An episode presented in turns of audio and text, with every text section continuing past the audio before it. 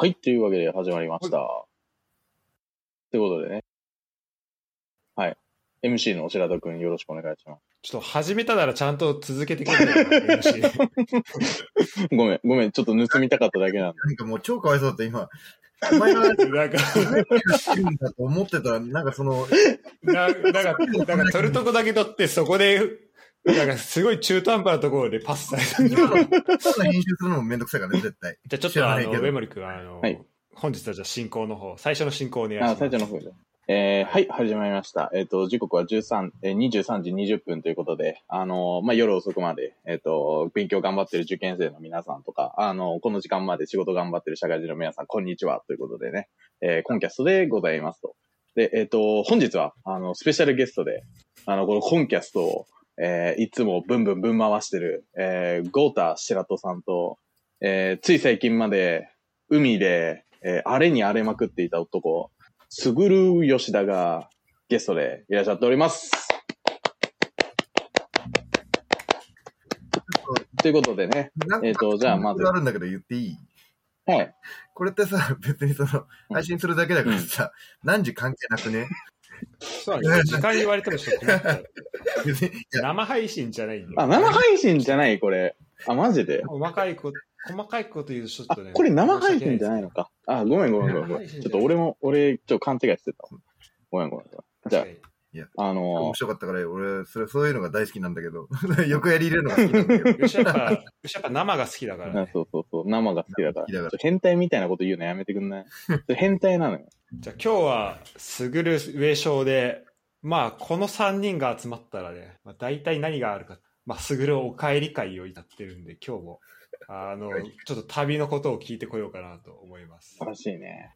うん早速なんですけど、どうでした、今回の。今回はいろいろありましたね。いろいろ、まあ、今回が多分一番いろいろあって、まあ、もともと、今まではその、石炭とか鉄鉱石を運ぶ船で、で、あの、正直もう日本と、もう一つ港、海外の港で積んで、日本で降ろすっていう、こう、おひたすら往復するだけで、まあ、基本的に単調な感じの、あの、荷物を、単調な感じで荷物を運んでたんだけど、あの、うん今回は、まあ、いろんな港というか、もう港の数が圧倒的に多いっていうのと、日本に帰れないっていうあ、まあ、2点がありまして、あの、基本的にヨーロッパの港に、多分2週間ぐらいで、えー3週間ぐらいかな、3週間で4つか5つぐらい港に入るっていう状況が続いて、でそこからうん中国の方まで走って、で、中国の方で、また、つ中国の方は2週間で5ポート、5, 5個港入って、あのー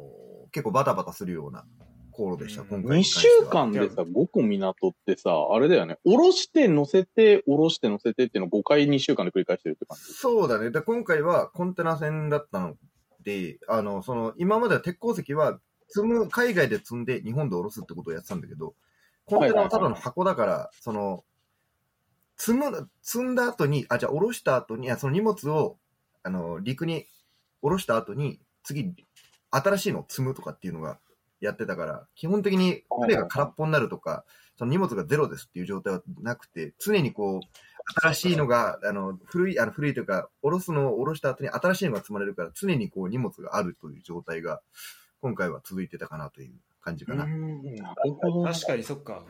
オーストラリア行くとしたらさ、オーストラリア行って、鉄鉱石積んでで日本戻って、その往復だから、まあ、日本も戻るし、うん。あのオーストあの荷物が空の状態っていうか、行きは空で行くからっていう状態があるけど、コンテナ船でヨーロッパ周遊みたいになると、そういうことは、それってよりも、どっちかというと、もうずっと荷物積み積みっぱなしで、で、日本にも帰ってこれないっていう。そうそうそう、そういう感じだったかな。で、うんなんて言うんだろうな。基本的にさ、その港に入る回数が多いってことは、その入る前の準備、その港に入るのは結構、あの、乗組員全員起きて作業をしないといけないという状況が続くので、なかなかハードな前回はその1個しか港に入らない、3週間に1回港にしか入らないから、まあ、バタバタするのはちょっとだけっていう状態が続いてたんだけど、今回はずっとバタバタして、で、ヨーロッパから中国に行く間に、まあ、若干時間のゆとりがあって、で、うんっていう、またちゅあのその港に入るときにバタバタするっていう感じそののが続いてなんかみんな起きてって言ってたけどそれは普段はなんか時間によって結構当番制みたいで寝てる人もいたりする。そう、えっ、と、普段は当番制になってて、その、公開時は常にその、4時間交代で見張りをするという感じになってるんだけど、うん。その時には、あの、一応相方の一人、あの、フィリピン人がいて、その人が実際に舵を切ってくる。指示を出すのがこっちで、舵を取ってくるのはフィリピン人という感じになってるんだけど、なんだけど、その港に入る時に、でだからその、自分の、その仕事、仕事時間以外は基本的にそのフィリピン人たちとか日本人とか寝てる状態なんだけど、港に入る時には結構いろいろバタバタしてて、その港に、うんあの、結構船が大きいから、その、なんつうんだろうな、タグボートって言って、ちっちゃいボートか何かでロープで引っ張ってもらって方向転換するとかっていう作業が必要になるから、そのロープが切れないかどうかを、あその、ふあの、うちの船とボートをつないでるロープが切れないかどうかを見てたりとか、そのロープを取るのも結構あの人力でやらないといけないから、その人力でやるときに人がいるんで、結局その、かなり忙しいと。で、あとは、あの、港に入ったときに、その港に係留というか、その、陸に、陸と、陸とロープで繋がって、ロープで固爆するっていう作業があるんで、それやるのにやっぱりマンパワーがいるという状態なので、うんうん基本的にはその、まあ、みんな起きてやらないと間に合わないよねっていう状況があーじゃあ総動員になるわけ、ね。そうそうそう、総動員。だから、寝る時間はやっぱりみんな減っちゃうし、結構、あの、その港に入る時間もまちまちで、深夜に入ることもあれば、そうち、うん。あの、真夜中に入ることもあるから、その、からなかなか結構シビアな、労務管理とかっていうのは、まあ俺はやってないんだけど、労務管理とかっていうと、その、あの、労働基準法みたいなやつかな、のがあるから、うん。あの、それに従ってやるのがなかなか難しそうな感じ。それ、ねそれってさ、結構それこも守らなきゃいけないよねそれはやっぱり守らないと法律違反になっちゃって、あの、その船が、船が止まるという、止まるっていうのは、なんていうんだろうな、その、あんたたちは法律満たしてないから、その、まあ、要するに、車とかで言うと、車検通れませんよね、みたいな。ルール守ってないんで、車検通れませんから走っちゃダメですよね、うんうんみたいな感じになっちゃうから、基本的には守らないといけないもん。うん。いうななるほどね。やっぱそのさ、じゃあ到着の前後とかは、かなりこう、船内の雰囲気的にも結構ストレスかかってる感じは感じる。ああ、そうで、結構ピリピリするから、なんなんとピリピリするというか、準備とかいろいろ立て込んで、しかも結構その、そのいろんな作業が結構変則的、その、毎回同じ手順じゃなくて変則的になることが多いから、その、その順番とか考えたりとかしたりとかっていうのは、なかなか結構ピリピリしてて、で、そのフィリピン人の人も、その、いろんな作業の現場に行くのに、あの、結構移動距離があるから、まあそういうので結構ピリピリしたりとか、実際に本当に危なくなったりとかっていう、うん。この可能性があるから、その、例えば、ロープを取ろうと、あの、ふちっちゃいボートとロあのロープを取ろうと思っても、そこに人がたまたまいなくて、他の作業に行ってて、たまたま、たまたまその、ロープを取れないとかっていうふうになると、そうすると方向転換が、狭いところだと方向転換は、ボートに頼るのってできないから、そういう、その人員の配置みたいのは結構考えないと危ないという感じかな。確かに人員配置とか考えるのはすげえ大変そうやな。そういう時あ基本的に考えてくれるのは船長なんだけど、基本的にでも、その自分の役職とかでも、その今このタイミングでこれはこの準備はしていいですか？しちゃいけませんか？ちょもうちょっと待った方がいいですかね？とかっていうのを聞いたりとか、うん。っていうのをやらないといけないから、基本的にそのロープを取る人員と、あとはエンジンを動かしてる人員、両方ともあるから、その両方の都合があるから、その両方の都合を結構まとめて処理しないといけないのがなかなか大変かなという感じが。うんうんうん。今回はスタート、オランダからスタートしてた。そう、オランダかな？オランダかな？俺な国がわかんないんだよね。わかんないけど、ロッテルダムだから多分オランダだよね。あ、ロッテルダム、オランダです。あ、オランダ？合ってる？はい。それで、オランダスタートで、で確かにロ、ッテルダムでかいもんね、でかいびっくりした。うん。港の近くとかもうなんか、空き地？多分本当に東京ドームうん1.5個分ぐらいの空き地があったのかな？港の他に。うん。えー、空き地があるの？そう、だ多分それは、まあそこは多分そのうち開発されることになるんだろうけど、多分そのコンテナを置く、そのうん下ろしたコンテナを港に置くスペースが多分いるから、うんそういうので開けてるんだと思う。うんだから今後多分そういうのが開発されて、コンテナが置けるスペースがああ、増える。なるほどね。ちょちょっとじゃあその後覚えてる感じで言ってもらってもいい？両順を。その後行ったのが、ロッテルダムに行って、その後にハンブルグ、ドイツのハンブルグに行って、ああ、うんうん。で、その後に、ハンブルグ、で、アントワープ、えー、アントワープはどこだっけな？えっ、と、ベルギーじゃなかったっけ？ベルギーだったベルギーだっけ？アントワープに行って、ベルギーだ。で、その後に一回ちょっとそのヨーロッパサイドを離れて、モロッコ、タンジール、タンジャーメットっていうところにモモロッコに行って、うん。で、その後にスエズ運河、川があるんだけど、お出た、そのスウェーデンが。まあ近道、あの、近道と言われてるところがあるそのスエズ運河を通って、シンガポールまでずーっと走って、スエズ運河ってあれだっけ？エジプトのとこだっけ？そうそう、エジプト、エジプト。うんうんうん。あの、こないだめっちゃ、こう、なんだ、事故起きて。あ、そうそうそうそうそう、あの、塞ががっちゃって、あの、誰も入れなくなっちゃったみたいな、その他の船が入れなくなっちゃったみたいなうん、入り口。あそこね。はいはい。それで、シンガポール行って。そう、シンガポールに行って、シンガポールで荷物をあの積み下ろしした後に、次中国行って、中国が、中国と韓国か。中国が最初、チンタオかな？チンタオに行って、その後に韓国のプサンに行って、うんうんうん。で、その後、ヤン、日本近づいたそう、ねで。も日本しかも対馬、対馬とか見えるんだけど、電波が届かない。ヤン、えで、えっと、プサンに行って、えっと、ヤンシャン、上海か、要するに上海。上海と、えっと、ニンボウ。ニンボウ、なんかもうそこら辺もね、場所がわかんない。大体日本の近く。今、ヤンシャンっていうのはその上海の港の名前というか、ま、なんか地区の名前。そうそうそうそう、なんか上海のことをヤンシャンって言うらしくて、それも、えー、上海らしい。多分ね、確かヤンシャンだったと思うんだけど、ヤンシャンかな。ヤンシャンで、で、えっと、ニンボウっていうところに入った後に、最後、ヤンティエン。もうヤンシャンとほとんど同じじゃねえかみたいな 綴りなんだけど、ヤンティエン。名前似てるねそう、。っていうところに入って中国が終わりと。で、その中国と韓国の入る間が、確か、トータルで12、3日ぐらいだったのかな？結局。うん。だからもう結構その港に出入りが結構多くて、もうみんなあんまり寝寝れてませんとか、っていう状態が起きるのがえーそのあれだ確かにこの辺も近いもん、全部ね。で、しかもその見張りとかを、す中国って結構漁船が多くて、避けるのがなかなか大変ってえ、いうの避けないといけないの？まあ、そりゃそうか。でいや漁船は基本的にもう避けてくれくれないから、自分たえ、ちそうなの？基本的に避けてくれないっていう。え？え？やばくない？それ、普通に。で避けてくれない。ね、ぶつかってくるってこと？ぶつかってくることはないけど、その、例えばその網を引きながらこう、漁をしてる、魚を取るっていう、漁、あの、漁法みたいのがあるんだけど、うんうん。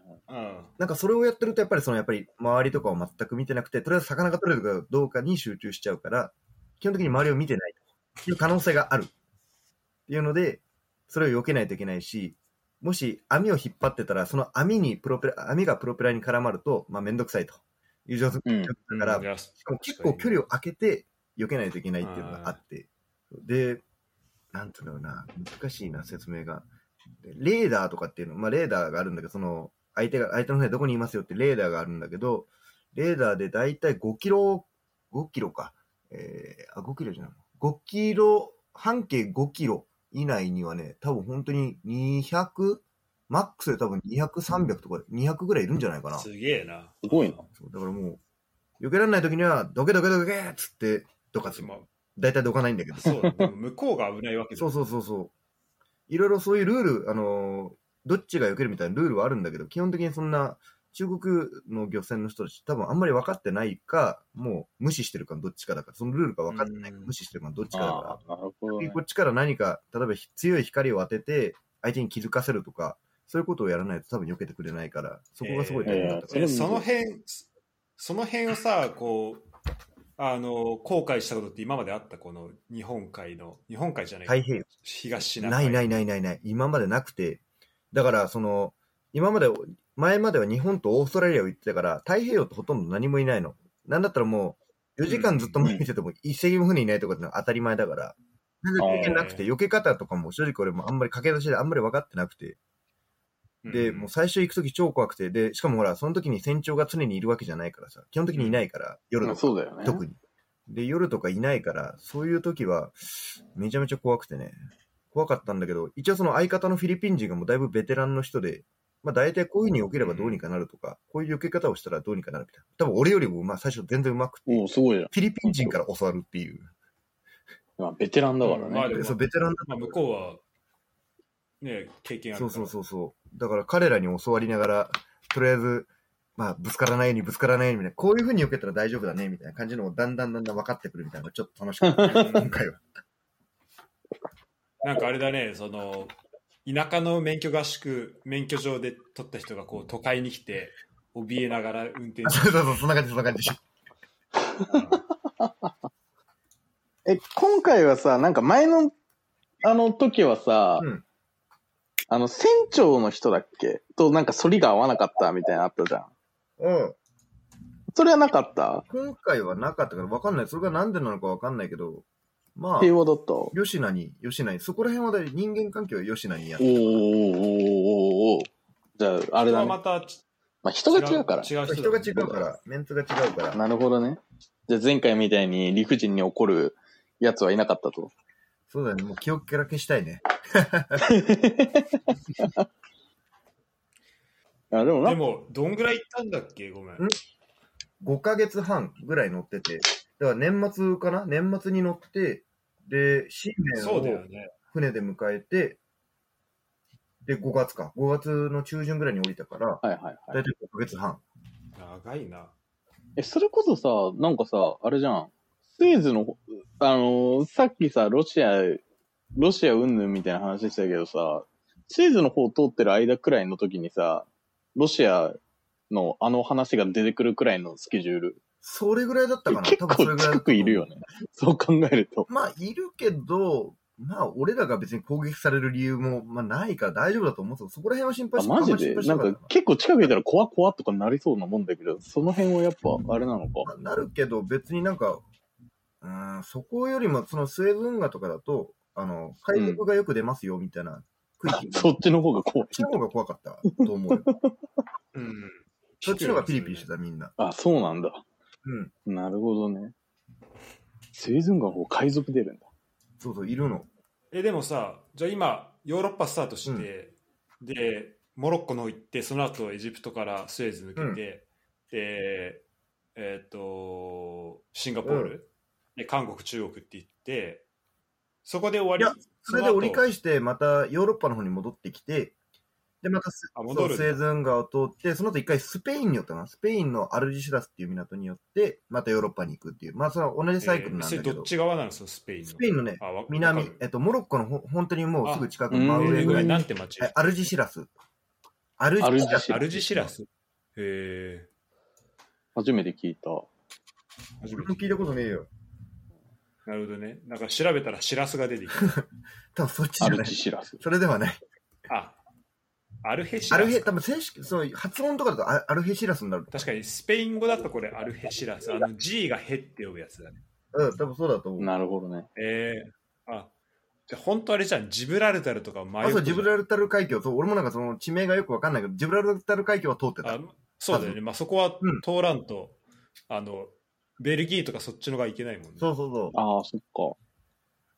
結局一番それが近道だから、結局スエズ運河を通っていかないとねっていう話にはなってて、はいはいはい。今結構そういう、あの、コンテナとかのものに関しての動きが激しいから、なるべく早く港に入りたいとかっていうのが多分あるんだろうね、きっと。まあそうだよ。大体まあどの船も通るんだけどね。なんかスエズ運河通るとき結構大変だったりしないの？なんかめっちゃ、この間事故起きたぐらいだけどさ。めっちゃ幅が狭いそう、幅が狭いってイメージある。わかる。基本的にそういうところには水先人っていうパイロットっていうんだけど、水先人が乗ってきて、基本的にそういうそこら辺のその地元の海域のプロみたいな人が乗ってきて、その人が基本的にあの操船の指示をしてるから、基本的にはその俺らが個人でどうしよう、どうしよう、こうしようみたいなのは基本的にはない。へえ。ぼったくりとかいないの？ぼったくりというか、うーん。まあ普通に会社で契約してんのか。ぼったくりはいないんだけど、その、あそこの人たちの国の文化としては、その、あの、貧しい人は与えて、与えてもらって当たり前みたいな多分文化があるんだろうね。だから結構いろんなもの、うん食べ物とかも、あの、まあ結構長い時間乗ってからお昼ご飯とか出すんだけど、わざわざメニューを用意して待ってたりとか、メニュー用意してこれでいいですかってのを確認してから作ってえもらうとかっていうのめちゃめちゃあれじゃん。うん。えそれ、それ、それどういうこと？それ、その、すぐる、その人たちがメニュー持ってじゃあ自分たちでメニューを、あの、もともとその、あの、コックさんか何かが、今日はこのメニューにしますっていうのを言ってるから、そのメニューを一応、その、あの、水先人の人に見せてあげて、これで作りますけど、これでいいですかっていう取ってたりとか。あ、もうあげますよ。そうそうそう、まあそこはね、まあ食事はね、あの、そのあれだ、あれなんだけど、でもそれで、あとはなんか、うんうんあの、飲み物はジュースがいいとかっっていう、そういう要求とかは結構あったかな。ジュースで、このジュース持ってこいとか、そういうことはあったか結構、結構あれなんだね。うん。でもさ、あの、その水先案内人とか、まあ、比喩的な言葉ではさ、この聞いたことはあるというかさ、うん使ってんの見たことあるけどさ、これもう本当にね、水先案内人なわけじゃん。うん、そうだね。なんか、すごいなって思うね、改めて。すごいんだけどね、なんか不安になるときはあるよね。だからその、基本的には全部、その、公開中の責任は全部キャプテンに、船長にあるから、例えば水責任が操船してても、事故を起こしたら、船長のせいになっちゃうから、船長はずっとブリッジにいるのよ、基本的に。ん水責任がいても。うんうん。で、見てるんだけど、多分その、水先人が間違ったことをしてても、これいいんですかっていうのを多分聞くのが多分なかなか難しいんだね。その、なぜならその自分がその、その海域みたいなところに詳しくないから。その、詳しいっていうのは、その、すごい細かい潮の流れ、あの、潮流の流れがどうとかっていうのは実際わからないから、それは水先人の人しかわからないから、うんそういうのを加味して操船してるんですよって説明をもうわざわざしないし、だからその、こっちの方進んでますけど大丈夫ですかっていう確認が取りづらいっていうのが一番、キャプあの、船長がかわいそうだなっていう、なるほど、ね。ある程度任さないといけない。一回、だその、水先にも多分ピンからキリまで行って、一回中国かな？中国に行った時に、圧倒的に、その、すごい浅瀬？多分こ、船底こするんじゃないかぐらいの浅瀬のところに突っ込んでいってて、ちょうど夜中かな、うん。ええで、一応なんかそういう管理、その、事故を起こさないためのマジマネジメントをこうしましょうみたいなルールがある程度決まってて、誰でもいいから別に、あの、三等航海士でも役職が下の人でもおかしいと思ったらとりあえず言いましょうみたいな文化があって、うん。でも圧倒的にそれはおかしかったから、そっちの方で、その浅瀬の方に今回、その、その時は突っ込んでってたから、これ大丈夫ですかって船長に確認取って、あの、いろいろやったりとかしてて、で、船長もちょっと首をかしげてたんだけど、あまりにも近づいてきてたから、あの、自分、あの、その、俺が直接その、水先人の人に、これ、浅いけど大丈夫なのか知らねえぞ、俺はっていうふうに何回も言ったりとか、そういうことは自分 で言っていけないっていう。お前本当に大丈夫なのか突っ込むなよっていうふうに言って、うん。言わない大丈夫だったまあそれは多分俺がペーペーだからそういうことを、あの、よく分かってないうちに心配で言っちゃうってのはあるんだけど、でもやっぱり言わないより言って、何あの言わないで何かあるよりは言ってから何かあった方が、まあ、そうそうだそうね。ちゃんとこっちは言ったけどあっちが言うことを聞かなかったっていう結論になるし、うん。っていうのだから、しかも規模違うもんなそうそう、しかも事故ったら、これ油とか漏れちゃうとさ、あの、海を汚しちゃうから、そこの、のあの、領海っていうのかな。そねその領海とかの海を汚しちゃうからさ。事故あったもんねそうそうそう。ちょっと前ね。事故があるから、そういうのをなくすためにそういう管理、マネジメントをしましょうっていうふうに一応、そういう風潮があるから、まあそういうのはやっぱりやらないといけないんだなっていうのは今回感じたかな。なるほど。うん。じゃあ、それで戻って、わ、一往復でそれどんぐらいかかる1往復で結局、5ヶ月、4ヶ月、5あヶ月ぐらいかかっちゃうかな復して終わりなんだ。まあ普通はそうなんだけどね。だからその、一応俺は2往復ぐらい行くんだろうなと思って、心構えで行ってて、うんうん。あ、2往復ぐらい行くんだろうなと思ってたんだけど、ちょっとあまりにも長くなりそうだったっていうことで、急遽。ああ、そうう。いうことか。そうそうそう。じゃあもうちょっと伸びるかもしれなかった。伸びてたら多分11ヶ月ぐらいになってた。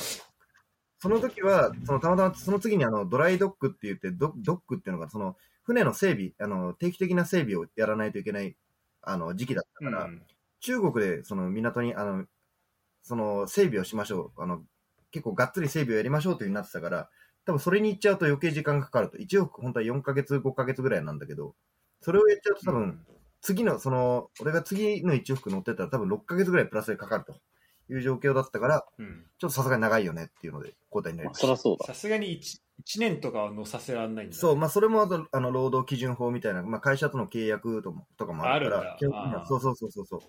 ちょっとさ、その、リアルな話、例えば、今回半年近く乗ってるわけじゃん。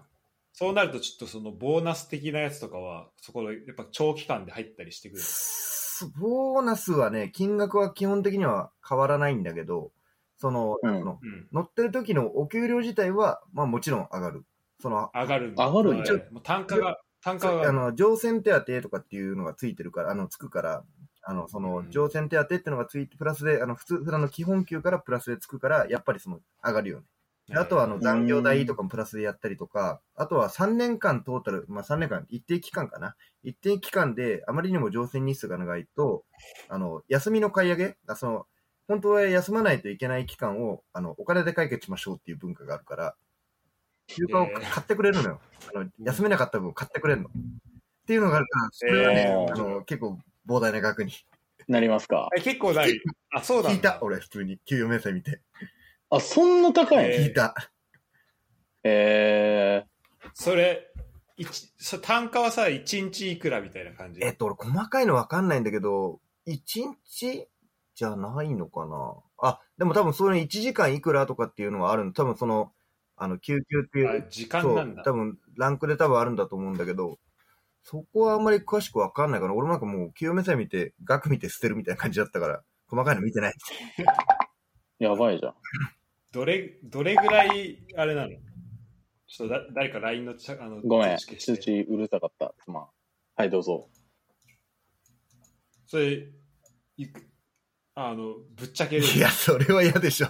それはダメでしょ。それはダメでこすよ。れやめとく。はい、はい、えー、20万。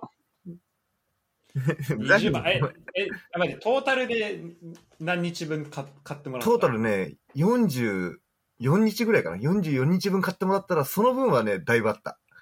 あ、1日あたりの単価はだいぶ高かったね。多分ね、80万くらいいきますよ、これ。お兄さそん。え、もっといくないこれ。いや、もっといくないこれ。そこまでいかん、そこまでいかん。いかん。あそこまでいかない？そこまでいかない？その、給、お給料とトータルしたら、お、すげえなっていう額になるぐらい。見たことないな、みたいでもさ、44でさ、な。うん。44日8時間働いたら、350時間とかそうだね。うんだそれを多分加味した金額それで、になったんでしょそうれかける時給で考えたら、350万の、あ、350、350か。350で時給1000だったらもうそれで35万ぐらいだ。まあ、どうなんでしょうね。割と、割と近いとこ行ったな、今、多分これ。そこは大丈夫。で上昇のさっきの、いくらってさっきの上昇？え、俺80万くらいって言った。うん。で、1日、まあ1日2万とかっていう換算をしてた、俺は。一日になって相当こう、あの、高い給料じゃん。あれ、買い上げだとしてもだいぶ良くない？えだから上昇のだと、時給が2500円とか2000円とか。ああ、そうだね。そんぐらいの発想になるで、ね。そこまではいかないっていうことが分かりました。なんでまあ、あとは皆さんご想像多いんじゃないですかね。お任せいいんじゃないですかね。っていうことでね。あのこれぐらいにしましょう。今、今聞いてる就活生の方、ちょっと多分夢を感じたと思うんで、ぜひ、みんなフランスなのに目指して頑張ってください。で、ごめん、ちょっと買い上げもうちょいだけ聞いや、いいよ。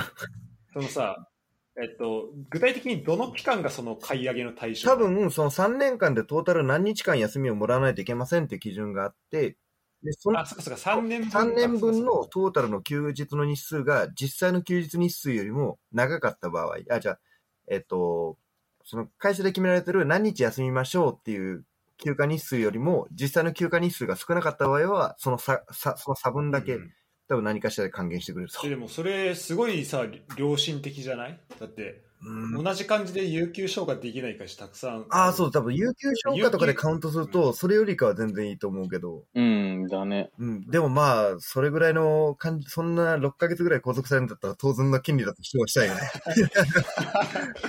そういう気持ちになる 当たり前だろうっつって。まあ、まあ、確かにそういう気持ちにはなるわな。でも確かにねそこで自分の給料が、まあ、月いくらだっけ？60万ぐらいもらっててそこでボーナスで40万入ったらもう100万じゃん月に。ね。うそえこまではいかん、そこまではいかん。うえいかん、全然いかん。そっかでもなるほどね。まあそういうだからちょっと仕事のなんだろうその特徴柄というかその変わった労働環境でまた面白い給与給与体系というか、そうだね。時た、うん。時たまお小遣いが入るっていう。うん、だからみんな船乗りになろそれちょっと船乗りキャンペーンしていきたいねみんな船乗りになろうぜってう。進めらんねえわ。でもなんか、進めらんないんだそ。うあの進めて、今そんなこと言っておきながらなんだけどこの5ヶ月半何が一番大変だった？一番大変だったのは、その、なんていうの、時たまその、抜き打ち検査みたいのが港に入ってる時に来るんだけど、まあその、ちゃんと船がそういう規定を満たして走ってますかっていうのを確かめる検査官が乗ってくるっていう時があって、うん。で、その検査官が乗ってくると結構いろいろ、その、荷物の、あの、積み下ろしをしてる最中に、そういうテスト、例えばその、この機器大丈夫ですかとかっていうのを一緒に見て回らないといけないとか、実際にこのアラームってちゃんと鳴るんですかっていうテストをやらされたりとか、結構時間がカツカツになって、全然休めないっうん。ていうのがあるから、それが一番大変だったかな。なるほどね。そっかじゃあまあ業業務的なところ。そう、業そっかもうじゃあさすがにそれ以外のなんか長長長期間いるとかはもう慣れてきた長期間いるのは慣れたけどね、やっぱり人間の集中力って持たないんだなと思ったのが、だその、あれだよね、多分、6ヶ月乗るから、最初の2、3ヶ月は結構フルスロットルでやるんだけど、うん3ヶ月、4ヶ月目ぐらいから、だんだんなんかある程度、周りにあることを、なんか新しい発見みたいなのがななくなってくるわけ。その、で、新しい発見がなくなってきて、勉強からただの作業になるっていうタイミングで、やる気が一気になくなるっていう。そうだよね。2ヶ月3ヶ月したらまあえっとアジアの方についてるそう、アジアの方についてる。まあアジア出たぐらいかな。アジアの方出て、で、その、自分の担当してるその機械とか、そういうものを見るのもだんだん慣れてきて、これ、こういうアラームが出たりとか、こういうのがおかしかった、あ、ここがおかしいんだね、みたいな、いうのが分かるようになってきて、うんうんその、うん新しい、あ、これ見たことない、これどうなってんだっていうのはなくなってきた。ああ、まあそうだよねだ。から、真新しいものがなくなって、あの、普通になんか、あのーこれどうなってんだろうっていう調べる、まあ、もちろん忙しくて嫌なんだけど、そういう時間がなくなって、ただ淡々とその仕事をやるだけっていうふうになると、めちゃめちゃそうだよね。だって半年間、まあ言ってしまえば同じ船に乗ってるわけだからさ、そうだよね。なんか、新しい発見が多分そう、なくなっちゃったら、4ヶ月間くらい何の刺激もない状態が続くってことだよね。たでもそう、だから刺激がないわけじゃないんだけど、刺激がある程度減ってくると、なんかもう生活が単調だよね、本当あに。そうだよ、ね。淡々と仕事して、淡々と休んで、淡々と仕事してって辛いな繰り返しだから。まあもちろん全然分かってないんだけど、まだ分かってないものは山ほどあるんだけど、なんかその自分が全く、あの、すごい、あの、自分が実際に触らないといけない機械とか、あの、触らないといけない機械とか、そういうものに関する、その、まあ新しいものがなくなってくると、ちょっとね、新しく新しくその学んだことみたいなの言ってたけどそれはどういうことが？だからやっぱりその、自分が今まで見たことのない装置とかを見ると、その、図面とかがあるので図面見て、あ、これ、これはこういう風になってて、これはこう、あの、このボタンを触ると、ここの何かが作動して、開いたり閉まったりしてとかっていうのを見たりするのが結構好きで。うんで、はいはいかはっけえな図面見てる図面は結構、あの、見ないといけなくて。い。かっこいい。これをもう見たら分かんないだから、その、ね。ここを動ここをしたらこうなるそう配管図みたいのがあって、その配管見て、ああ、ここ触ってこうなって、あこれでこうやって、ここのところまで、なんか水が行くんだなとか、海水が行くんだなとかっていうのを見たりするのが、結構ね。すげえな、普通に。すごいね。ね。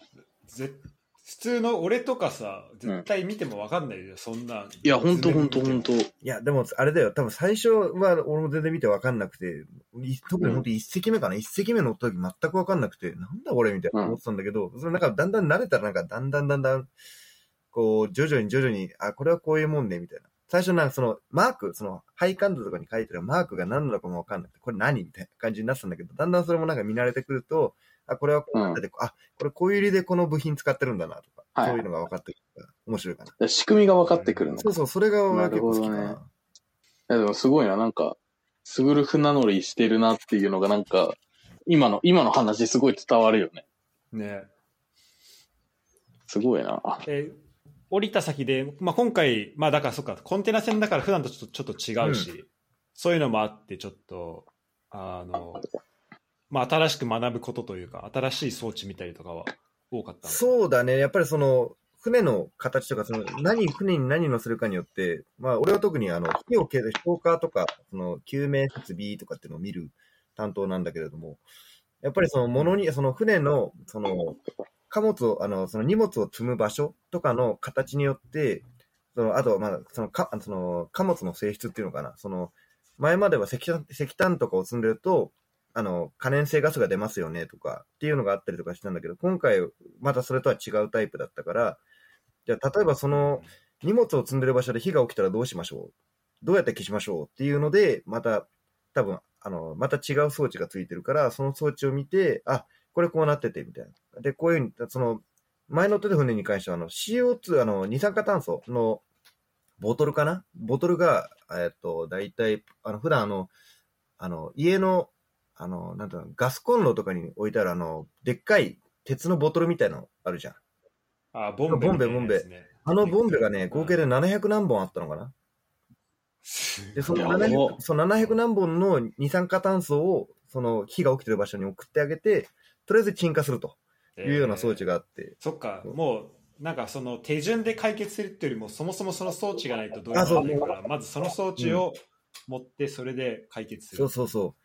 で、特にコンテナとか乗ってると、その、何を積むって、中に何が入ってますとかっていうのは分かるんだけど、その、毎毎回港に入っちゃうと、その中身がどんどん入れ替わって変わっちゃうわけだから、結局じゃあ火起きたらどうしましょうかね。で、たまにこう危険物とか入ってるからさ、その火が出たらガスが出て危ないですよねとかっていうのがあるから、そういうのを込みで考えて、じゃあそしたら二酸化二酸化炭素とかで鎮火した方がいいですね。直接水焼けしに行ったら死んじゃうかもしれませんよねっていう話になるから、そういう装置がついてるんだねとかっていう話になってきて、そういうのが分かってくるとすごい面白い。あー。そうだねちょっとでまあ、ちょっとしたその船の中が一個のこう何でもできる場所になるそういう環境になるからちょっとそういうのもこのこの世界ちっちゃい世界の中でどういうふうにこう安全管理とかするんだろうみたいななんかその仕組みがどんどん分かっていく感じ。そうそうそう、それが、で、なんとなくそれで、なんでこんな、最初はなんでこんな邪魔くせえもんついてんだろう、めんどくせえなっていう風になってたのが、だんだんだんだん愛着が湧いてくるじゃないけど、あ、これは、これこれこうなったらこうなりますね、とかっていうのは、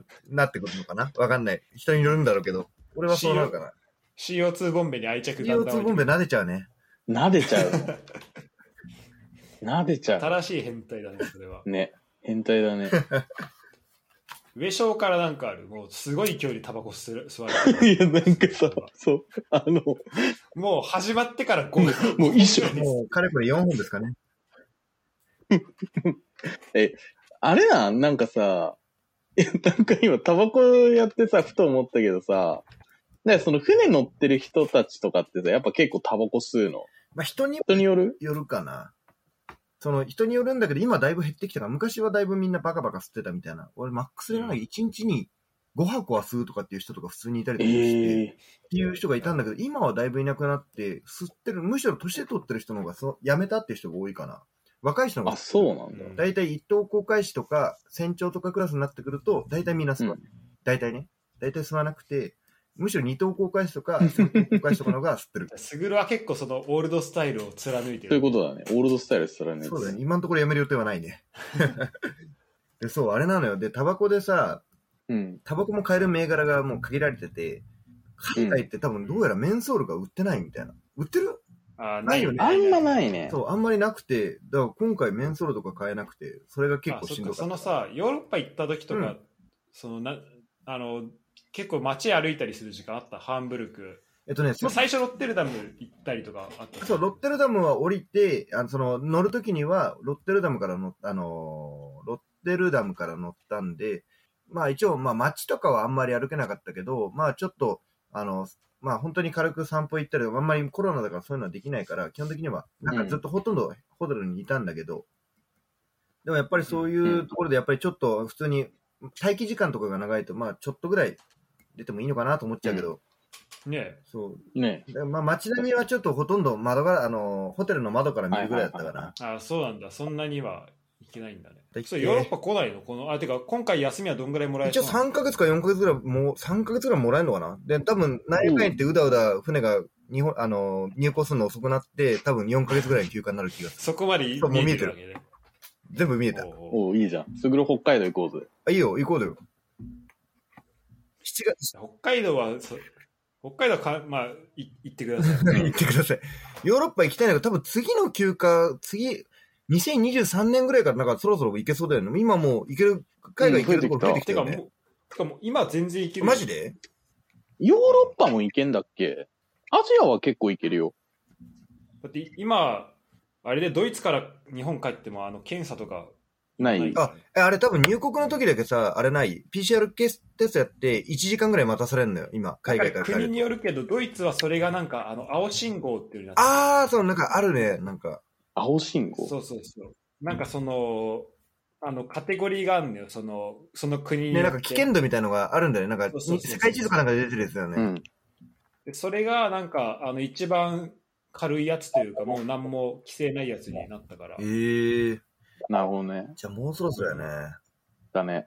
ちょっとさ、すぐるに質問コーナーい？大丈夫大丈夫、はいじゃあ、ここですぐるに質問コーナーなんですけど、あのー僕ですね、今、あの、英語を勉強してるんですね。あ、はい。はい。で、あのーまあ、船の中が国際色豊かな、ちょっと、すぐるさんにお聞きしたいんですけど、はい。あの、外国人の人と仲良くなるにはどうやって仲良くなったりするもんなんですか？なんか、すぐるの鉄板のやり方とかあるんですか？鉄板のやり方、やり方、まあ俺は多分フィリピン人、あめちゃめちゃ深くかかるのはフィリピン人で、港に入った時には、その、うんあ、の、荷物の管理をしてくれる業者がいるから、その業者とのやり取り。まあその人たちは結構短期的なコミュニケーションあそうですがないんだけど、仲良くなるのはなんだろうね。なんかあんまり壁作んない雰囲気作ることかな。俺それが一番大きいと思うけどな。あっちから喋れはいはいこっちから喋れなかったらあっちから話しかけてもらうしかないからさ。まあ確かに確かに。話しかけてもらえば別にさ、あとは、あの、聞き聞き取れなかったらもう一回頼むわってこうやって言ったら、だいぶ優しい英語とかで言ってくれるから、そっから慣れてくるのが大事なんじゃないかな。なんかえ、わかんないけど。なんかさ、こう話す共通の話題とかってさ、まあそっか、同じ船にいたら、まあ、それはいっぱいあるか。まあ仕事の話もあるけど、でも共通のことって外国人の人のイメージだけどな、家族の話とかすると結構受けたりとかする。えー、うんすぐるの家族の話って、お兄ちゃんの話するのいやいや俺はしないよ。俺はほとんどしないけど、あっちの、あっちに聞いたら、あその、家族自慢が結構決まったりとか、今家族こういう状態で、みたいな、これから受験なんですよ、みたいな話を聞いたりとかするから、えお前そんな風に、そんななんか教育パパに見えねえな、みたいな。俺からもらえたばっか言って、そこら辺から始ま始まするみたいな。ー、あなるほどね。だからなんか無理に自分から話題を出す必要ないんじゃないかな。俺はそう思うけど。ああ、で聞く、聞くのね。そうどんどんそんな英語できるわけじゃないから、そういう時は、大体そういう風に家族構成聞いたりとか、まあある程度仲良くならないとあっちも喋ってくんないからさ、こっちそうだよね。投げたら、こっちから質問を投げて、で、そこからスタートする方が一番楽なんじゃない。すぐるのコミュ力講座始まったぜ、これ。講座始まったってお前が聞いたんだろ、それ。すぐるの、すぐるの聞く力、これ本出せるよ、すぐるの聞く力。本出せるね。誰か俺の代わりに書いてくれよ。こと。俺が言うからなんかそういう言葉にしてくれよ。うまく。このポッドキャストがオリジナルになるかもしれない。確かに。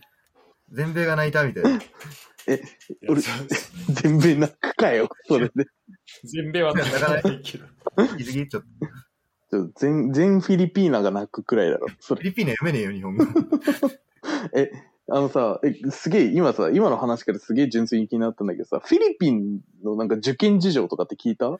き受験事情、細かいのは聞いてないけど、なんか案外そういう、結構フィリピン人の船乗りをやってる人っていうのは、結構お金をもらってるから、その家族がいたら、その子供とか家族にお金をかけようとする人たちが多いから、そのあんまりこの、商品で車を買ったりとかっていうよりは、どっちかっていうと、その、新しいビジネスを始めようと思うとかっていう人は結構いる。だからあ、そういう人が多いんだ。教育とかにお金を割くのは結構ね、フィリピン人は、船乗りのフィリピン人は結構多いかな。えええ、そのさ、なんか新しいビジネスやろうと思うんだっていう人は、なんか、その、6ヶ月間の船で稼いだお金で、じゃあ新しいことやろうみたいな、なんか運用資金にするみたいな感じ？そうそうそう、そういう人いるし、でも実際にその船乗りやりながら自分の家で豚とか、家畜を飼って家畜を売りさばいて儲けてる人とかもいたし。ああ、なるほどね。家族の、だから、あれ、えー、出稼ぎみたいな感じか。まあ出稼ぎみたいな感じかな。まあメインは船乗りなんだけど、ちょっとお小遣い稼ぎというか、まあちょっとプラスアルファで欲しい時には、あの、そういうふうに家畜を育てたりとか、あとまあレストランやってる人とかもいたよね。まあ大体レストランやって失敗してんだけど。急にリアルなの来た。え えー、面白。フィリピンって、あれなんだよ。その、だから、子供にお金かけるってことはさ、あの、まあ、まあ、日本もそうじゃそうだけどさ、あの、中国とかさ、あれすごいじゃん。富裕層めちゃめちゃ金かけてさ、あの、いいところ行かせないとダメみたいな。韓国とかもそうだけどさ。うん。だからなんか、いわゆるその受験熱というかさ、そういうの強いんだ。まあそうだな、なんか、そう、子供を大学まで行かせたいんだっていうのは、大体子供がいて、あれかな、大体小学生とか中学生ぐらいの子供がいるんだって言ってる人は、大体大学まで行かせるって言ってるし、うんで、。この間就職、子供が就職したんだっていう人も大体大学出てる。ええー、そうそうそう。なるほどね。ん。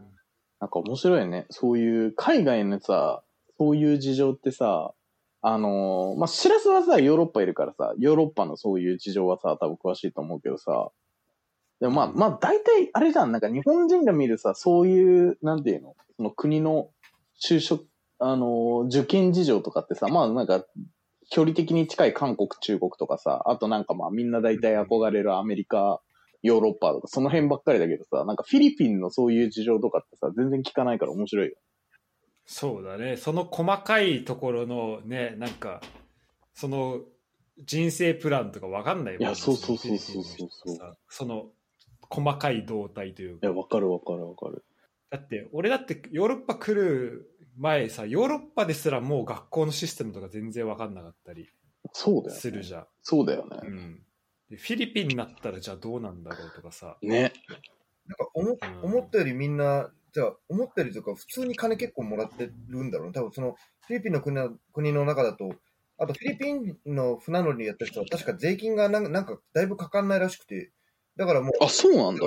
ほとんど全部自分のになっちゃうっていうぐらいだったから、で、それでプラスアルファで多分相対的に人よりもやっぱりお金がもらえてるっていうのはなるほどね結構あるのかな。まあ普通に裕福なのか。だから船乗りやってる人。かなり階級で言うと上の方になるのっていうことだよね。だいぶ上なんだと思う。なるほどなフィリピンいいな。フィリピンといえばさ、うん。あの、ルテルテ。ああ、変わったね、大統領。ルテルテね。あ、そう。あ、そうそう。で、あの、息子になったんだっけ？そうだっけ？なんか俺もね、そこら辺乗ってる間だったからあんまり分かってない。変わって、なんか、あいつはダメだって言うんですか？かわいそう。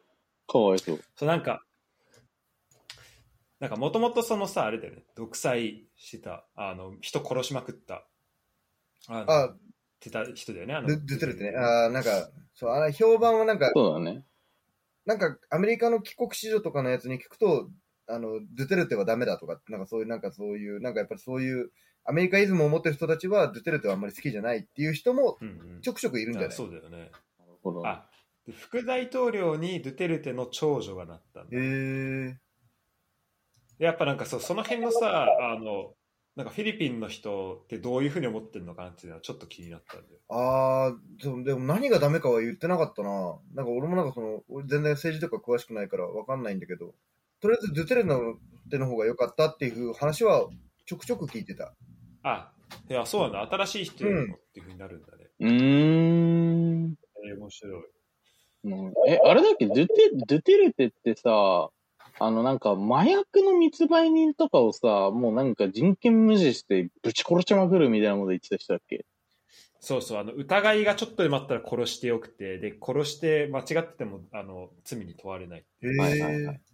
そうだよね。でそれでもうな何千人とか殺して、うん、っていう人うん。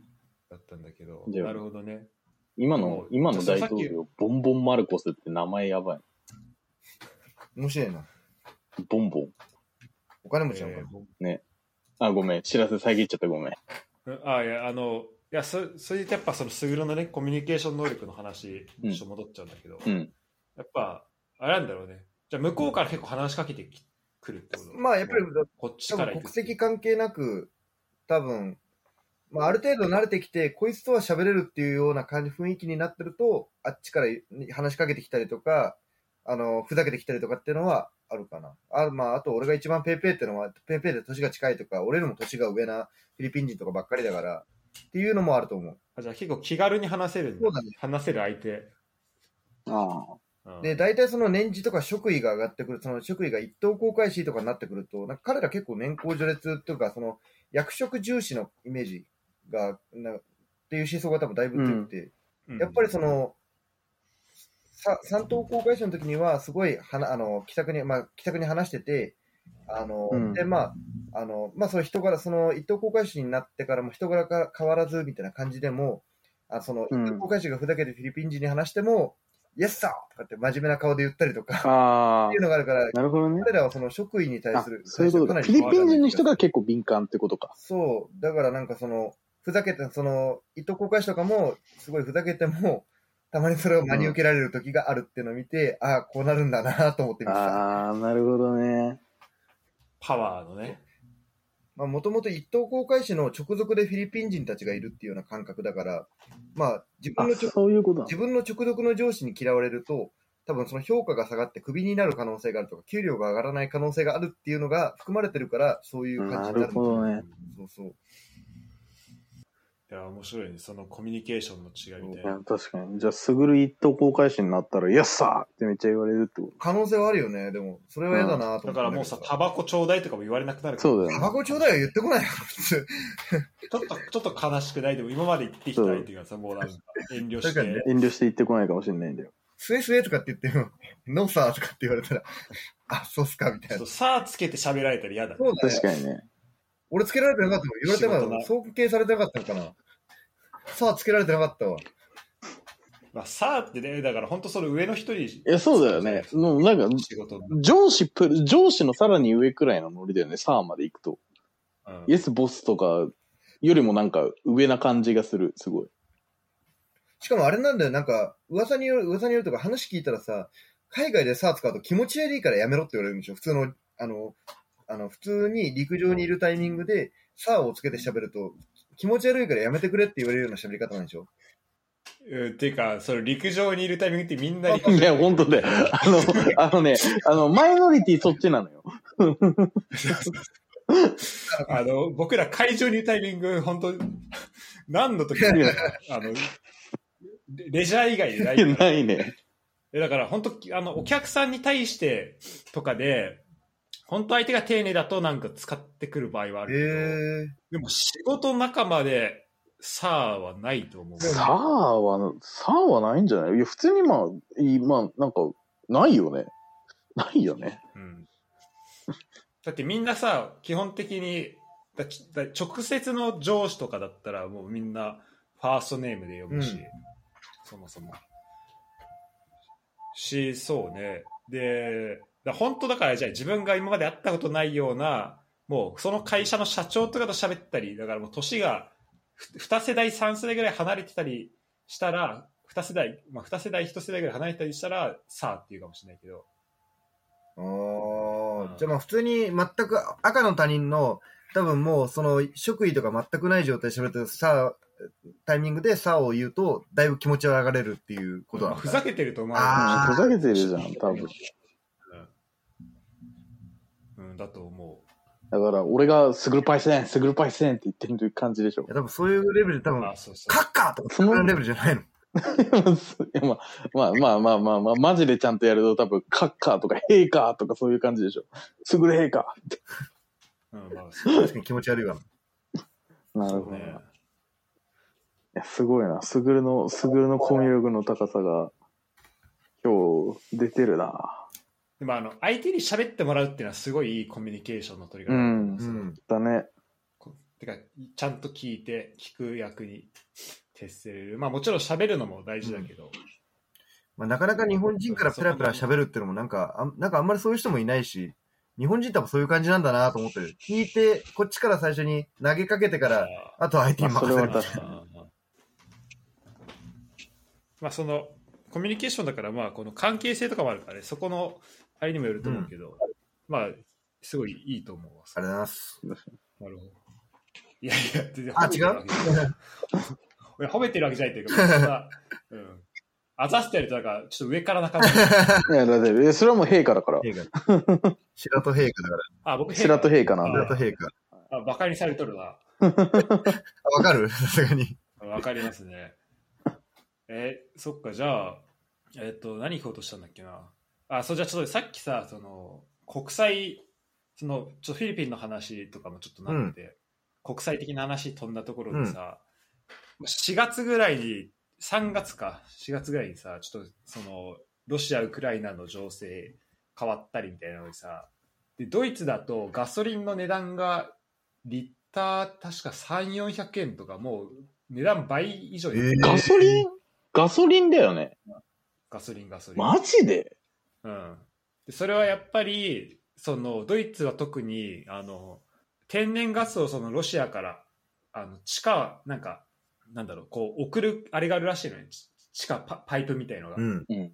でそれでそれに結構そのエネルギー頼ってたっていうのがあってでそこがこう遮断されるんじゃないかっていうところのな、まあ、そのエネルギーの不安みたいなところがあったらしくてまあエネルギーなんだいろいろめ値段めっちゃ上がってるし、うんあのまあ、今ちょっと落ち着いてるかもしれないけどでもまああと食費とかあのスーパーとか行ってもちょっと値段上がったりとかもしてるみたいで、まあ、こっからちょっと、まあ、短期的にっていうのは長期的にちょっと大変かもしれないんだけど、うん。でさ、スグルは今までさ、その、エネルギーをさ、こう運ぶ、その現場にいたわけじゃん。ああ、石炭運んだりとか、うん。あと液化天然ガス運んだりとか。で、なんかお、それを思ったんだけど、なんか、そのエネルギーを運ぶっていうので、だ今回そのパイプがい、一本のパイプがさ、こう、なくなるってなっただけでもうドイツにとっては大変なことになったりさ。ああ、はい。あはいはいはい。だからそのなんか、えでも、じゃあ、他にもでもエネルギーの手段ってあるわけじゃん。あの、石炭、液化天然ガス、石油とかが。まあ、その辺ね、石油とか。なんかその辺がなんかどう違うのか。で、こう、運ぶときになんかどなんかどういうところを気をつけるとこ違うのかなみたいのを、すぐるがしあの知ってたらちょっと教えてほしいな。すごい、国際情勢に合わせた話題ですね。多分、その、一番、まず一番大きいジャンル分けにすると、液体であるかどうかっていうところと、固形物であるかっていうところで多分二つ、まず二つ分かれてて、多分それが、うん液化天然ガスと、えー、石油。であともう一つのくくりが、うん多分その石炭と鉄鉱石である、みたいな感じの多分、エネルギーの作り方としては。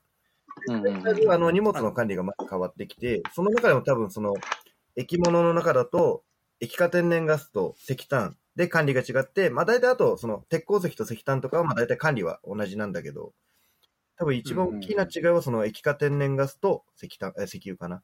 で、一番大きい違いが多分その液化天然ガスの方は冷却して運ばないと気あ化しちゃう。そうね。あ、そうか。そうそう液体にしてるで、あれ、気体になっちゃうと、そのタンク、その、液化天然ガスを入れてるタンクっていうのは、基本的にはただの鉄のボールだから、うんあの圧力が上がっちゃうと破裂すると。まあ多分破裂はしないんだけど、あーまあひびが入ったりとかして壊れちゃうっていうのがあるから、そこのかあの温度管理とかっていうところが、えっ、と、含まれてくるっていうまあ、状破裂態になってて、爆発しなくても漏そう。漏れたりとか、あそう漏。れて爆発。そう、多分外気に触れる、引火したら外気に触れるだけでも多分、あの、荷物が全部全損とかっていう可能性も多分あるんだろうね、きっと。えーだからもうしょ、あの、売り物にならないものを積んでます。うちの船、みたいな感じになっちゃうから、多分そこの管理が液化天然ガスは難しいところで、ただう、んえっと、で、石炭の方、あ、じゃあ石油か。石油の方で言うと、えっと、石油も、その、石油温度管理はそこまで、あの、シビアではないんだけど、その、エリエルあの液化天然ガス、まあ、LNG って言うんだけど、LNG の方は、うんあの、すごいひ頑張って冷やしましょうっていう方に力を割くんだけど、逆に石油の方は温めましょうっていう方向になるわけ。あ、そうなんだ。で、その理由というのは、例えばその石油でも、例えば、あの、いろんなグレードがあって、すごいサラサラななもの、例えばもう廃浴とかって言ったらすごいシャバシャバで、まあ綺麗だと。うん。あれが一番多分、あの、管理が簡単なんだけど、例えば重油とか、その、まあ、要するにコークとかっていうものなのかな、コールタールとかっていうのかな？あの、アスファルト、あの、こあのアスファルトうんうんに使う、あーああいうのって、すごいドロドロになってる状態。そっ。か、あれも石油の延長そう、あれも石油の沈殿物みたいな感じになってて、まあ、あれが一番多分コールタールとかが多分一番安くなるんだけど、うん。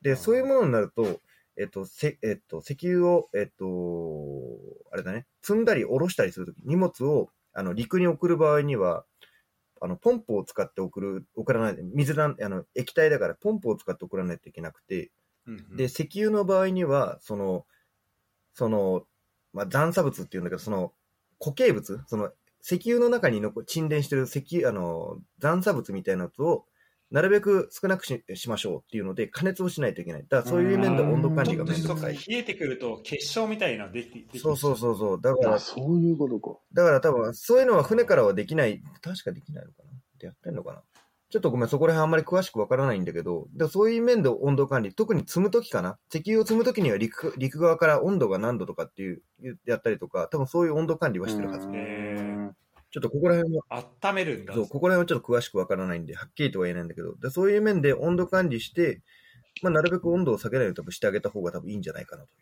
う状態かな。で、逆に液化天然ガスの方は、えっと、まあ、えっと、基本的に船にはそういう温めたりとか冷やしたりとかっていう装置は基本的にないはずだから、うん。基本的にもう、あの、液化天然ガスは気化するのはしょうがないあそうなんだっていう状態になってる。おそえ、でも、気化したらさ、さっき言ったように。そうだよね。全損でなくなっちゃうかもしれない。う。で、そういう時には、その、船のエンジンを動かす時に、まあ、タービンっていう、なんかその、せんでかい扇風機みたいなのを回して、その、プロペラを回すっていう仕組みになってるんだけど、うん。その液化天然ガスを使ってそのプロペラを回しましょう。その、あの、自分たちの燃料で使っていいですよっていうふうになってるっていう状態。その、気化しちゃった L20 にああ、関してはそういうことね。あーその、その分を、あーじゃあ、気化しちゃうしょうがないから、もう気化しちゃった分は自分たちで、ああ、消費しましょう。じゃあそれを逃がす先そうそう、逃がす先があるから、それで一応圧力調整をしてますっていう話になるんだけど、えでもやっぱりあ、でも、そんな、じわじわと気化してくる。そうそうそう、ねどっちか普通にしちゃうから、だかうん。らその、なるべく気化させないように僕たちは頑張りますよ。ただ気化しちゃって、うんあこれしんどいわってなってきたら燃料として使えますよっていう、多分一応契約をしてるのかな。その、お客さんと契約をしてて。で、多分その、どれぐらい使っていいですよって量が決まってるからバンバンは使わないんだけど、っていうふうに、えーやってます。で、えっと、まあ、特に、で、冷却、えっと、さっき LNG は冷却、あの、船では冷却はできないって言うんだけど、えっと、気化した、えー LNG を使ってタンク自体を冷やすことは可能だという状態になってます。うん。その例えば、その自然気化したものに関しては、えー自然気化すると温度は上がっちゃうんだけど、その例えば他のタンクから液体の LNG を他のタンクに移して、シャワー、あの、霧みたいな感じで吹きかけてあげると、あの、なんつうのかな、えーっと、汗と同じかな？汗と同じで、汗が気化すると涼しくなるのと同じで、あの、うん。あの、霧状に噴霧してあげると、えっと、そのタンクが冷える。ちょっと蒸発熱そうなるほどね。なんだけど、それで冷やしてあげて、なるべくその液化天然ガスが蒸発するのを防ぎましょうっていう作業をずっとやってるっていう感じかな。に関して。大体何度ぐらいにキープしとかないといけないえっと、確かマイナス169度までやっとかないと、えっと、気化しちゃうっていう、確か温度。え、だいぶ、だいぶじゃない？そうだよね。き気体だもん、ね。本当は気体のものを無理やり冷やして、あ、そっか。液体に一回にしてるからしてだから。え、そのさ、LNG とさ、すあの、いわゆる天然ガスってもう、本当に、ああの、気体の状態、気体か液体かっていうその違いあ、それしかい。ない、それしかない。ああそうだよね。だから、え、だとしたら、あれだよね。圧倒的に輸送コストってさ、液化天然ガスの方が高いよね。そうなるのかな。まあ、でも液化天然ガスの方が、そうだね、石え石油とかよりは、そういう面では多分収益は高いと思う。うん。でも、でもそ多分その LNG だと、あ LN そう LNG 液体にするのは多分温度だけじゃなくて、その圧力とかも加えてるはずだよね、そのボンベにそうそうそう。でそれで多分あの液体にた保ててるっていうのは。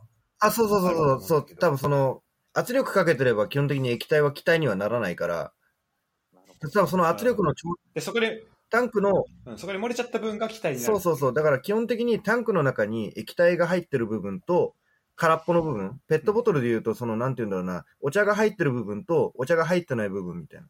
で、その入ってない部分の圧力を頑張ってあげて、気化しない、えっ、と、気化しないようにしましょう。な、なるべくね。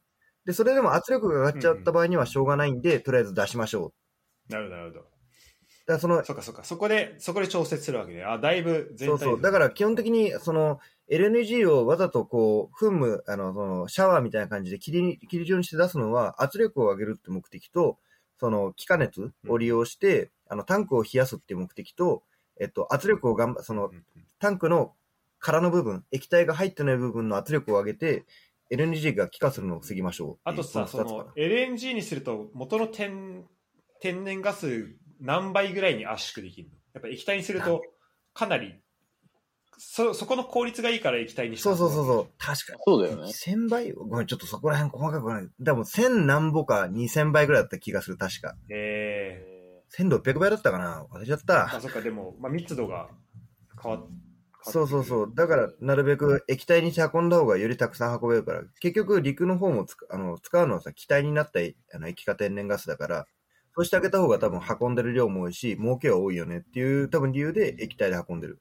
すぐるでも今の話とか高校戻ったらもう全部もう石島先生の授業もいや、っぱり、いや、だマジ、本当に、なんで俺こんな社会人になって理科勉強してんだろうと思ったよ。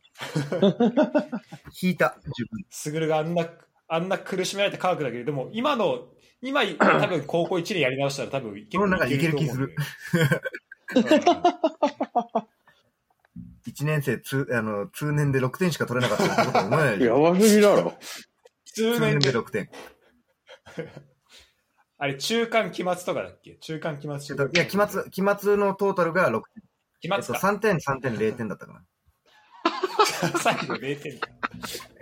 よくそれ卒業できたの。それは捨ててたからもう。すげえわやっぱ天才だわ。だから、そうだね。。液体の貨物に関してはそんな感じかな。で、多分液体の方が多分管理はだいぶめんどくさくて、あの、だよね。多分石炭とか鉄鉱石は基本的にその状態変化とかはしないし、基本的にそこの心配はないんだけど、特に石炭とかの場合は、えっと、酸化してガスが出るっていう状態が、まあ、鉄鉱石は特に気を使うことはないんだけど、石炭とかで言うと、基本的にその、あの、酸化して、あの、ガスが出る、可燃性ガスが出るっていう危険があるから、で、しかもあの、その、石炭を積んだ後に、うん。積んでる、なんていうの、あのカゴみたいなところに蓋をかぶせるから、基本的に密閉されてて、中のその、可燃性ガスの濃度だけどんどん上がっていくみたいな感じに、うんはいはいはい。そうそう、ね。っていう風になっていくから、そこが一番心配だと。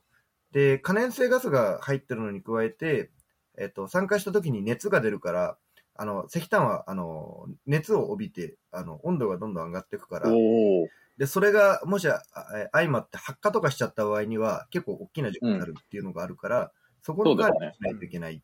だから適宜その、あの、ガス検知器みたいなのを使って、その、ガス濃度を測定してあげて、もしガス濃度がすごい高くなっちゃったら、その、あの、空風口みたいなのがあるから、そこを開けてあげて換気をするというようなあことをあ。やってるんだけど、で、これで一番すごい多分大変なんだろうなって思うのは、その、開けた時に中に空気が、あの、その空、空気、あの、可燃性ガスは外に出てくんだけど、うん。か可燃性ガスが外に出ていって、外の新鮮な空気が中に入るっていう、そういうじゅあの循環になるから、あの、それで逆に、その、まあ、爆発する危険のある可燃性ガスの濃度になっちゃうっていうえ？危険性もある。逆に基。本的に可燃性ガスっていうのは、あその爆発する、例えばその、えー、なんて言うんだろうな、爆発するガスって何ある？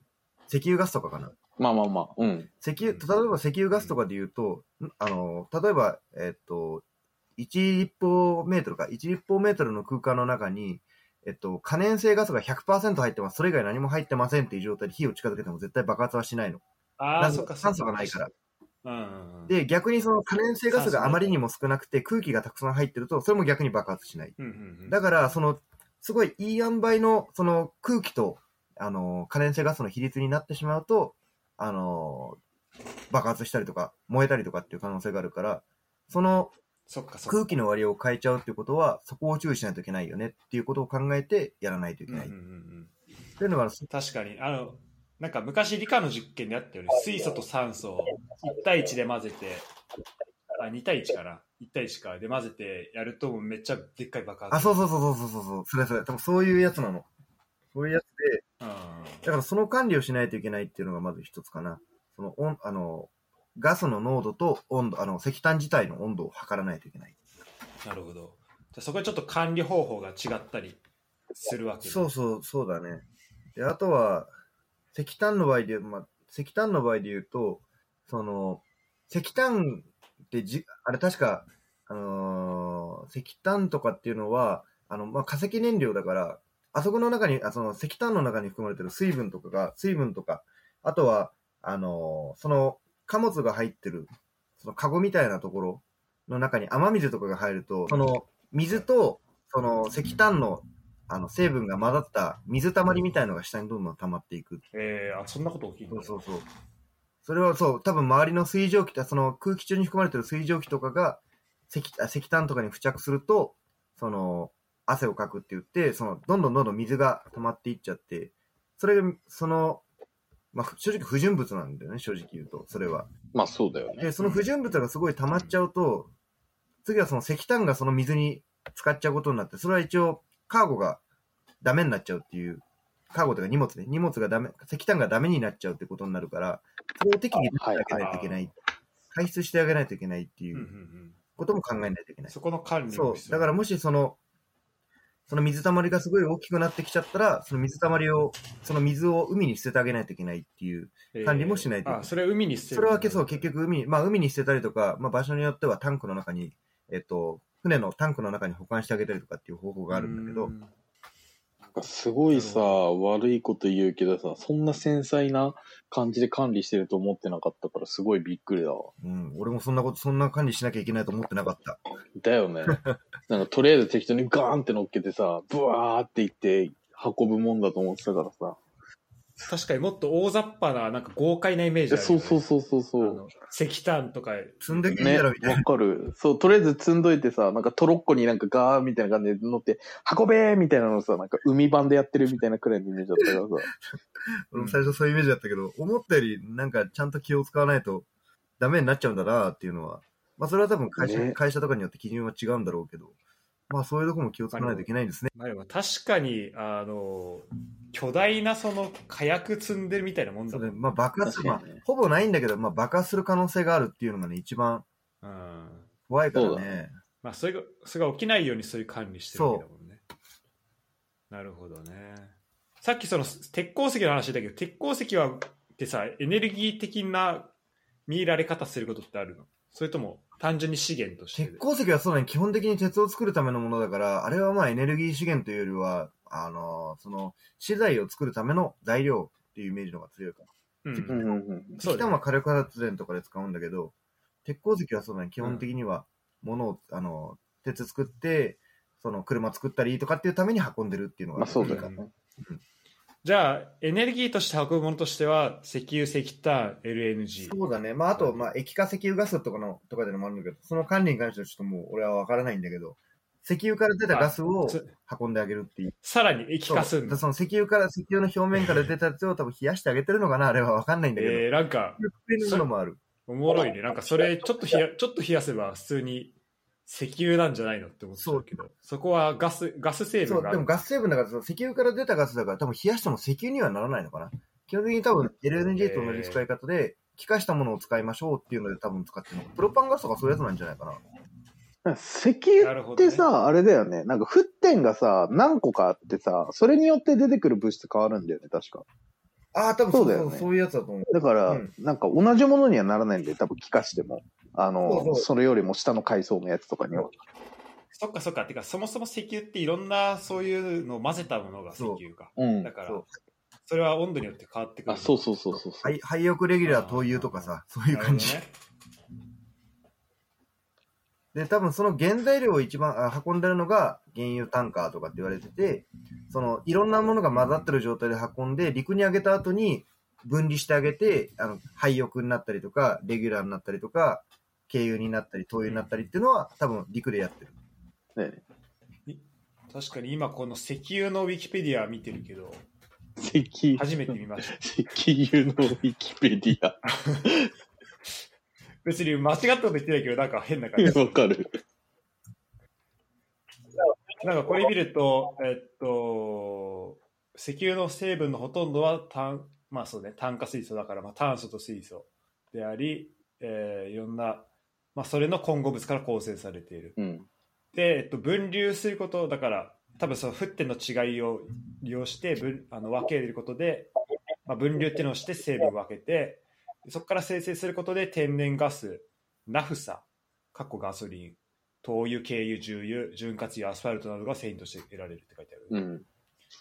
で、天然ガスは沸点が30度ぐらいまであり、だメタン、エタン、プロパン、ブタンとかが、すあの、天然ガスに入る。おでその後ナフサっていうのが蘇生ガソリンとも言われる、えあんまり馴染みのない言葉だけど、なんかドライクリーニングの溶剤とかそういうのにも使われたりするらしい。えってあ書いてある、うん、でその後が、えっと、あだナフサが沸点30度から200度ぐらいで、その後があでもその中にだから石油エーテル、まあ、溶媒用のやつだったりあと軽自動車の燃料になるガソリン。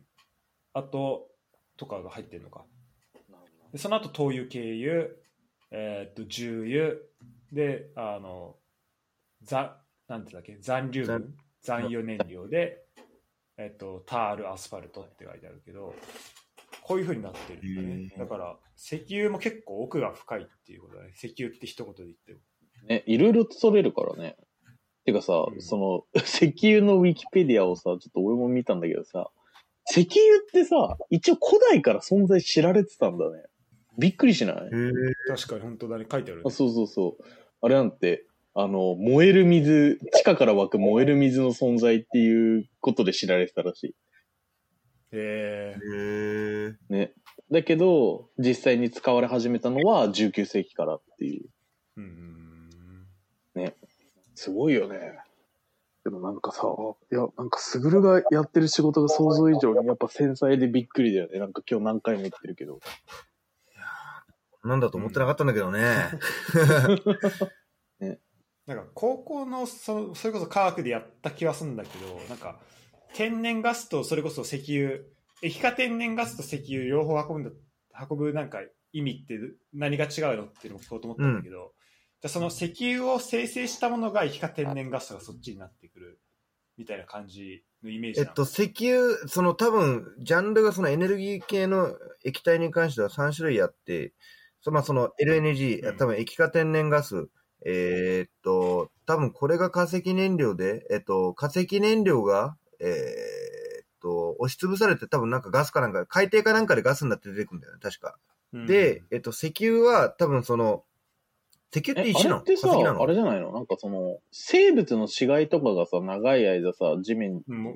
地表にうん。溜まってって、あの、できるっていうイメージだから、なんか石とかそういうのとはまた違う。うーん。俺もその化石的なイメあれだと思ってた。天然ガスって確かに。何からできて天然ガスってんのあれって何からできてんの？ちょっと調べてみないと。でだからその石油からその沸点に利用してっていうので分けた先が俺は天然ガスになるのかなと思ってたあ、多分ね、天然ガスは天然ガスで単体で出てくるんだよね。そう、多分石油あそうなの？石油から出てくるガスを使ってるのは液化石油ガスっていう風に言って、液化天然ガス、天然ガスじゃないからさ。そっかじゃあ天然ガスのウィキペディア天然ガスのウィキペディアでいきましょう。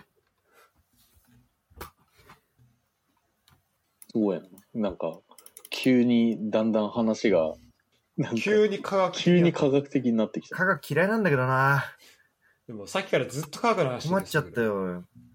こういうあれじゃないんだけどなあ、うんと、天然ガス。えっと、海の動植物プランクトンや藻類、その他生物がドローナと一緒に海底に、えー堆積し、これらの有機物が地熱などの影響を受けて、徐々にケロジョン、かっこ石油天然ガスへの変化途上の有機物質に変化し、最終的に石油やメタンの水素、えっと、炭化水素に変化したと思われており、熱分解起源です。これ。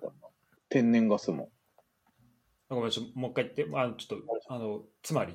あ、つまり、あの、プランクトンとかの生物が海底に、海底とかそういうところにこう、どんどんこう、堆積していきますと。あ溜まっていきますと。で、これが地熱の影響を受けて、だんだん気化していったりして、その過程で石油になるものもあれば、多分天然ガスみたいなものになるものもあれば、あとメタンとかもあるみたい。うん。なんか俺の理解だとなんか石油っていうのはそのメタンエタンとかプロパンとかそういうののなんか混ざったものを石油って呼ぶのかなと思ってたとかもっともっとそのさらになんだ灯油軽油とかそっちのあの炭素炭素がもっと入ったやつとかそういう化学物質を全て総合したのが石油だと思ってたわあスグルがあ。ズームから聞いてズたームがね、ちょっと待って、うまくいかない。ちょっと待って。あ、全然大丈夫。あー、来た来た来た。レビュー。あ、でも石油とは違うのか。シェールガス、タイトガス、石油とか。かいろんな種類、天然ガスで一重に言ってもいろいろ種類があるわけ。そうだからそのなんだろう化学物質なんか分子あの化学式とか的にはあこれが天然ガスねっていうのが分かったほうほうほでまあごめんちょっとまあここは別にあれだわそんなにあの細かくそこ細かく聞きたかったわけじゃなくてう。うん。あのあのあれなんだけどじゃあそのでも使われ方としてじゃあなんかどう違うとかっていうのはある？その天然ガスと石油。多分天然、その先とかっていうのもし知ったりする？今は多分天然ガスはもう本当に電力のためだけにあの使ってるって見るから、もう天然ガスは多分そのまま燃やしてるのかなんなのかわからないけど、天然ガスを電力会社に売って、電力会社がそこから発電してますみたいな。うんいうところになってて石油っていうのは多分今、特に自分で、あの、俺らとかが運んでるのは、原油だから、そこから一回、石油会社によって、石油会社が生成した後にいろんなところに行くっていう風になってるはずだから、うんうんうんあの、売り先が多分一番違うのが一番かな。基本的にそこのダイレクトで発電所に持ってかれるものもあって、しかもまあ、うん石油に関しては発電には使わないのかな。火力発電は石炭だから、石油は多分販売用なんじゃないかな。なるほどね。まあ、じゃあそのまま使えるものと、さらにそこから生成もできるし、まあ、そのまま、あの、なんだ、まあ、石油として使わ使ったりとかっていうもの。かな。天然ガスと、うん石油で分かれると。そうだね。でなんか、今、今さ、調べてみたんだけどさ、天然ガスってなんか2つ、あれなんだって、石油とかと違うものがあって、1個が、あの、熱、なんていうの、こういわゆる二酸化炭素の排出量が石油と比較して少ない。で、かつ、あの、酸性油とかを生み出す化合物とかそういうのが出にくいっていう。それが1そう個。で、もう一個が、あの、石油って、基本的にさ、出てくるところってある程度決まってるじゃん。まあ、アメリカ、中東、多分なんか大体こう産出国って決まってるんだけど、あの、今のところ天然ガスって、あの、いろんな国で出るらしいの。だから石油の埋蔵量って、もう中東と北米でほとんどっていう感じになってるんだけど、天然ガスに関しても、まあ中東は多いんだけど、あの、ヨーロッパとかロシアとかで30%以上あって、で、かつアジアの方でも10%くらいあるらしくて、ち石油と比べると、あの、例えば日本の立場からすると、あの、情勢に左右されずに、エネルギー源をこう安定的に、あの、まあ、確保することができるみたいな。まあ、分散してる。そうそうそうそうそう。うん。っていう二つのあれがあって、で、多分ロシアで天然ガスが止まって困るのは、あの、ドイツとかがクリーンエネルギーを多分推し進めてるから、石油よりも、あの、二酸化炭素の排出量が少ないとか、あの、化学化合物が出にくい天然ガスっていうのを、多分ヨーロッパだと推してて、で、それの多分大事な供給源になったのが近くのロシアで、それが止められると結構やばいみたいな、なんかそういう感じなんじゃないかな。と、今ちょっと見ながら思った。うん。まあ、あと多分、そうね、あの、うんうん。あ、どうぞ。いや別に俺もなんか大したこと言う言おうと思え言え言えなかったからいいよ。そうね、えっと、何を落としたっけな。だからまあロシア、そうなんか、どっかのタイミングでなんかロシアからめっちゃ天然ガス出るっていうのがなんか、あの発見があったらしいね。なんかめっちゃ埋蔵されてるとみたいなんで、うん。そこで、あの、でそこからで、ロシアからヨーロッパを送る場合は、やっぱその機体で送った方が、あの、まあ、早いとか、その、輸送、一回その道作っちゃえば輸送コストがかかんないとかで、で一回その地下にそのパイプを作って、そのガスを送るようにええしたんだけど、だからそれ、だその、なんかそれがなんだっけな、なんとら、なんとかストリームみたいなのがあるんだよね、ドイツ。はいはいはいはいはい。あの、で、そこで天然ガスを送る、あと、その、ノードストリームかな？っていうのがあったんだけど、るそれが、すね、すでになんか10年前かちょっと前に、その、それって要はさ、地面をこう伝っていくわけだから、だから途中にウクライナとかさ、そういう違う国も通るわけじゃん。うん。で、一回ウクライナがなんかでロシアと揉めた時に、ロシアはそのウクライナにそのガスを送るのをやめたわけで。はあ。あ、てか、そう、うそ、そこの供給やめてたんだけど、でもそれは同時にその、ドイツに、ドイツとかヨーロッパの国に行くのもそこ経由してるわけだから、その、うんうん。そのパイプ使ってるから、だからヨヨーロッパにもガス行かなくなったり、ちょっと不足したりとかがあったらしくて、はいはいはい。だからそれでなんか一時的にあのエネルギーの値段上がったりとかっていうのもあって、で、そこからの今回また戦争っていうので、じゃあもう本格的にそそこに頼るのはやめよっかみたいな話とかもちょっとあったりはしてるみたいで。あなるほど。とまあ僕はエネルギー超初心者なんで、あの、ちょっともうちょっとね、あの、詳しい人に聞いてみたいなと思って、まあ運ぶ、運び手のプロというところをちょっと今回は聞いてみた感じです。えっと、まあ、多分今はそういういろんな環境がなんだかんだみたいなことを多分言ってるの、言ってる国が多分増えてきて、で、あの、まあ、石油のもう残り、残ってる量がもしかしたら少ないかもしれないっていうのと、さっき上森が言ってた、その、LNG か、液化天然ガスだったらどこでも出んじゃねえかみたいなところもあって、しかも環境にもまあ、前よっかはマシだという状態になってるから、まあそっち使った方がいいよね。そっち使った方が、あの、いろんなところから出るし、偏った国に依存しなくてもいいよねっていうので、多分、L、あの LNG っていうのが多分今、だいぶ活発にはなってきてて、で、まあ多分特に一番でかいのがその環境問題っていうところで、その石油を、えー石油を多分燃焼させると、ソックスとかノックスっていうのかな？えーっていうのが多分出てきて、硫黄化合物と、えーっと、なんだっけ？ど、もう一個忘れちゃったんだけど、あそう窒素化合物か。が多分出てきちゃうっていうので、えーちょっと気をつけましょうということで多分、えあの、液液化天然ガスを使ってるんだけど、で、多分どこの国も、多分特にあの船とか乗ってると、あの、燃料が基本的には石油、重油を使ってるんだけど、重油を使ってても、その港に入る、港の領海、あの、その陸から、なんかよく、あの、12マイルとか、えーいう距離、だいたい25キロぐらいかな ?25 キロぐらい、えーの距離のところでは、えー領海になるので、えーあんまりうちの国を汚さないでくださいみたいなことが言われることが今だいぶ増えてきて、で、それで、あの、船で使ってる、えっ、と、重油、えーをそのまま、ふプロペラを動かして船を動かすには、重油を燃やして、えーっと、そのまま推進力にしてるので、あの、まあ、じその自分の領海内で、その重油を燃やすなと。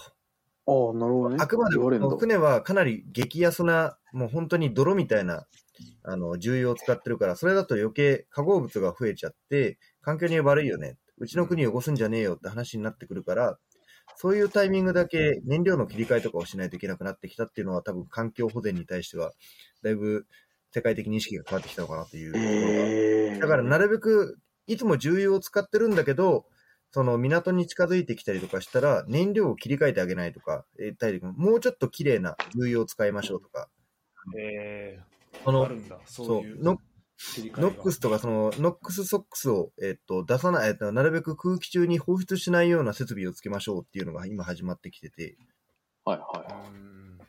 だからその、例え今で言うとどこだろうな。まあ、あの、世界的にやってる場所は多分ヨ世界的にとか世界共通認識でやってるところが多分ヨーロッパとかやってるのかな。ヨーロッパは確実にやってて、でヨーロッパに入るときには確実にその、なるべく綺麗な、あの、排出、あの、その、不純物がなるべく出ないような燃料を使いましょうっていうふうになってて、あとはまあ各国、その国には認められてないけど、えー国のルールで、ここではそういう汚いものを出さないでくださいっていうルールができたりして、い。なるべく環境に気を使いましょうっていう文化はだいぶ出てきたのかなという。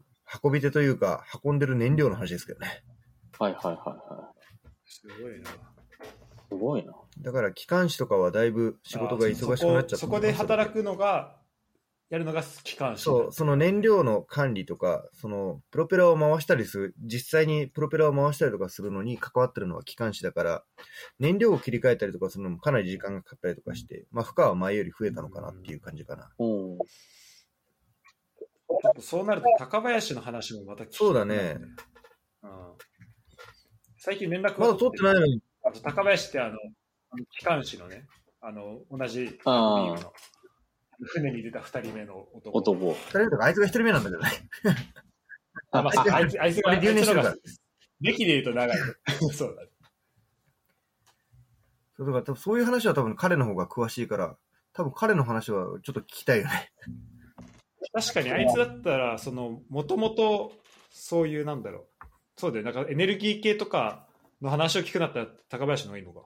高林高林の方が多分より詳しく。うんまあ、すぐらそこのあの運用とか運搬をどうするかとか、そこの全体を管理する。全体でもそう、その区域が近くなりましたよとかっていうのを多分言ってあげないといけないのが俺らで、実際にそれをやってくれるのがエンジンの人である。えーなるほどねうん。すごい、でも、毎回さ、やっぱこの、この回やるとさ、知らないことを学べるいや、よ、ね。わかる。知らない世界見える。いや、わかる。ほ俺も全く知らない話聞きたいけどね。ちょっと上昇が教えてくれるんじゃないですか？いやいや。え、ちょっとさ、画面共有できるこれ。あ、あれするわ。いいよい。や、なんかさ、今さ、ちょっと調べててさ、うん。世界の船をさ、トラッキングしてるみたいなサイト見つけてさ、ああ、あるある、この、こんなの日本の周りえぐない？もうなんか、やば虫が、虫が群がってるみたいになってるじゃん。ちょっと拡大したけどさ、この辺やばない？すごいね。ハーベストリーダー。だからこれ今、日本優先だね。え？ハーベストリーダー。あ、それもいや、わかんない。なんとなくね、えー大体。えで、例えばちょちょっと日本離れてってさ、今回あれだっけし、まず最初が、え、日本から出て、シンガポール？日本行かない。ー最初はあれでしょ、ロッテルダロムでしょ。ッテルダム。あ、乗ってるダムか。え、じゃあもうこのままこう行くのか。多分横にスライド戻るとししたら、戻るとしたら今でもその今のラインだよね。そうだよね。てか日本から行くとしたら。日本から行くとしたら。あ、もうそうか。あでも確かに。こう行く、その、スグルが多分通ってった系のルートのところさ、もう、もう船の数すごいんよ。そう、こ多い。のマレーシアとさ、うんどここれ？マレーこの間の細いとあ、ここがシンガポール。こ通っあ、ここシンガポールか。うんシンガポール。これがシンガポールか。はい、そうそうそうこのシンガポールのここ、ここはな、これなんて名前？この狭いとこ。シンごめんこれシンガポール、どこ？ここ？これなんか海、なんかこの海峡の名前とか。えっと、マラッカシンガポール海峡。あああるんだ、やっぱ。えあ、マラッカ海峡。マラッカ海峡もね、ここの間、すごくない？激島みたいな。なんでこんなとこ通ってんだっていうレベル。確かにでもさ、船ってさ、結構でかいんじででかいのにこんなにいて大丈夫ね、めっちゃ思ったわ。一応交通整理みたいなのはされてるんだけどね、その、あの、車と同じで右車線で走りましょうっていうのを一応車線みたいなこういう狭いところは用意してくれてて、えーそこ、の上を通りましょうって言ってるのに結局船の数が多いから、その、あの抜かしたり、抜かされたりみたいのがあって、なかなかめんどくさいっていうのがシンガポール、マガマラッカ海峡、シンガポール海峡。じゃあこここう行って、左行って、で、ここだよね。こここう通ってくってこと。だから、わかんない。で、ここ確かにこっちまだなんか秩序が見えるね。うん、大体流流れがこの決まってるからね、大体。で、ここが、ん？あ、違うか。あれ？やばい。俺、俺が多分地理一応めっちゃ弱いからごめんなんだけど、あれ？あの、海峡どこだっけ？海峡じゃない。スエズそれがえっとエジプこれそうですかエジプトがあるところかな。エジプそうトがあるところ。ね。エジプトの間だよね。あ、意外となんかこの間は人少ない？ね。てか、ほっす、え、こ、こ、こ、こ、てかこ、こう、これ、これどうやって撮ってるの？マジで。え、ここ、ここ、本当にここ？そこ。え、ちょっと待って。え？細な今多分その北側の方になんか緑色のが何個かこう縦に船が並んでるのうんあがるあって、一応ここ交通整理がされてて、基本的に一あの一方通行、要するに一方通行、あの船が片っぽしか来れないとかっていう風になってるから、交通整理がされてるようになってて、あ基本的に自分たちは、なるほどね。そう自分たちで勝手に入っていくっていうのは基本的にはできない。交通整理してもらって、そのタイミングで入るしかないっていう。なるほどね。じゃあなんか、ここ赤信号みたいで止まってるっていう感じなんだだからそそれは赤信号の多分ね、丸、ポッチで合わせてるやつが多分ね、止まってるんじゃないかな。止まってて、してるとか多分何かをしてるんじゃないかなとは思う。すぐるこのサイトとかって。あ、有名有な名、知ってる知ってる、マリントラフィッ。ク。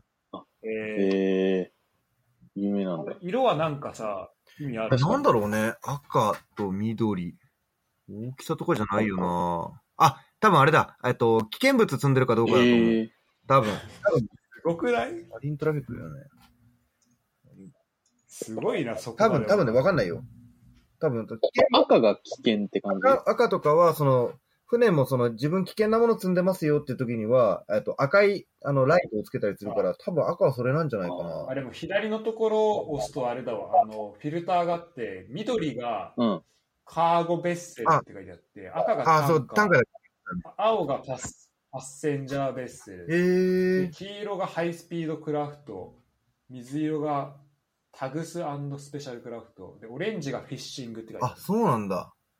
で、ピンクがプレプレジャーボートプ。レジャークラフト。うん今言った、今言ったやつ、特になんかタグズスペシャルクラフトとか俺全然あの聞き馴染みないんだけど、確かに。ななんとなくこれのことねとか分かうん、だったりする。からタグズ多分スペシャルクラフトっていうのは、その水先にを乗せて、そのでかい船まで寄ってくる多分ボートとかのことなんじゃないかな。ああでその送迎用の多分ボートと、あとはそのタグっていうのはさっき言ったそのロープ取って船の港の中で方向転換するために使うためのボート。確かに、確かにこの青、その、それが青なんだけど、あ、違うわ。タグズスペシャルクラフトの場所見ると結構、そのスウェあの運河とかその狭いところそうそう、多分ね、陸の近くに大体いるんじゃないかな。そそんなに沖の方まで行かないから、だいたい沿岸に青いのが飛んでるはず。確かに。面白確かにい。えーこの辺、スグルが泊まったスペインのとこスペインはね、えーっと、あここの今、が多分ピンクがちょっと多いところかな。これ、ここかなろ。あ、これ？あれ？スペインってどこ？ごめん、俺スペインがスペインこれ、これ、これ、これ。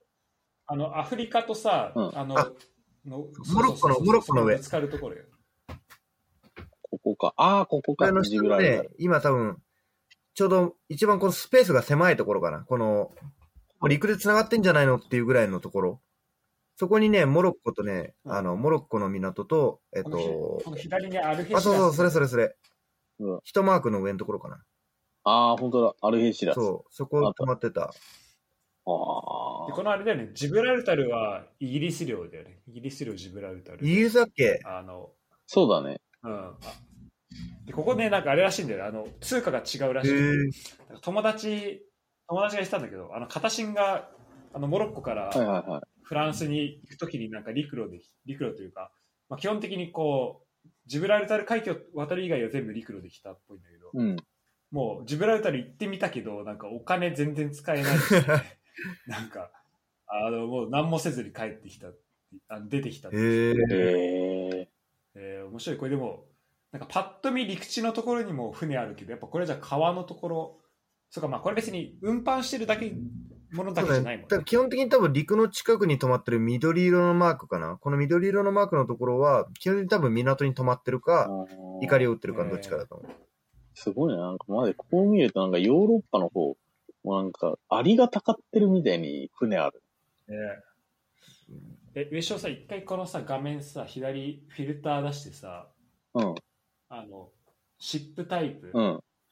でさ、一番上、あの、エンネーブル、はいはいそうそうそうそう、そこを押してさ、で、緑だけにしてみていいこれ？うん。これやるとなんかさ、なんとなくの、こう、船の流れが、これ見てるだけでわかるね。見えてくるのすごいよねこれすげえ。確かに。めちゃめちゃいる。確かに。これこういう流れでいくんだな。だい大体ルート決まってるね、こう見ると。すごいね、これ。こう見ると、ね、面白いよね。すごいね。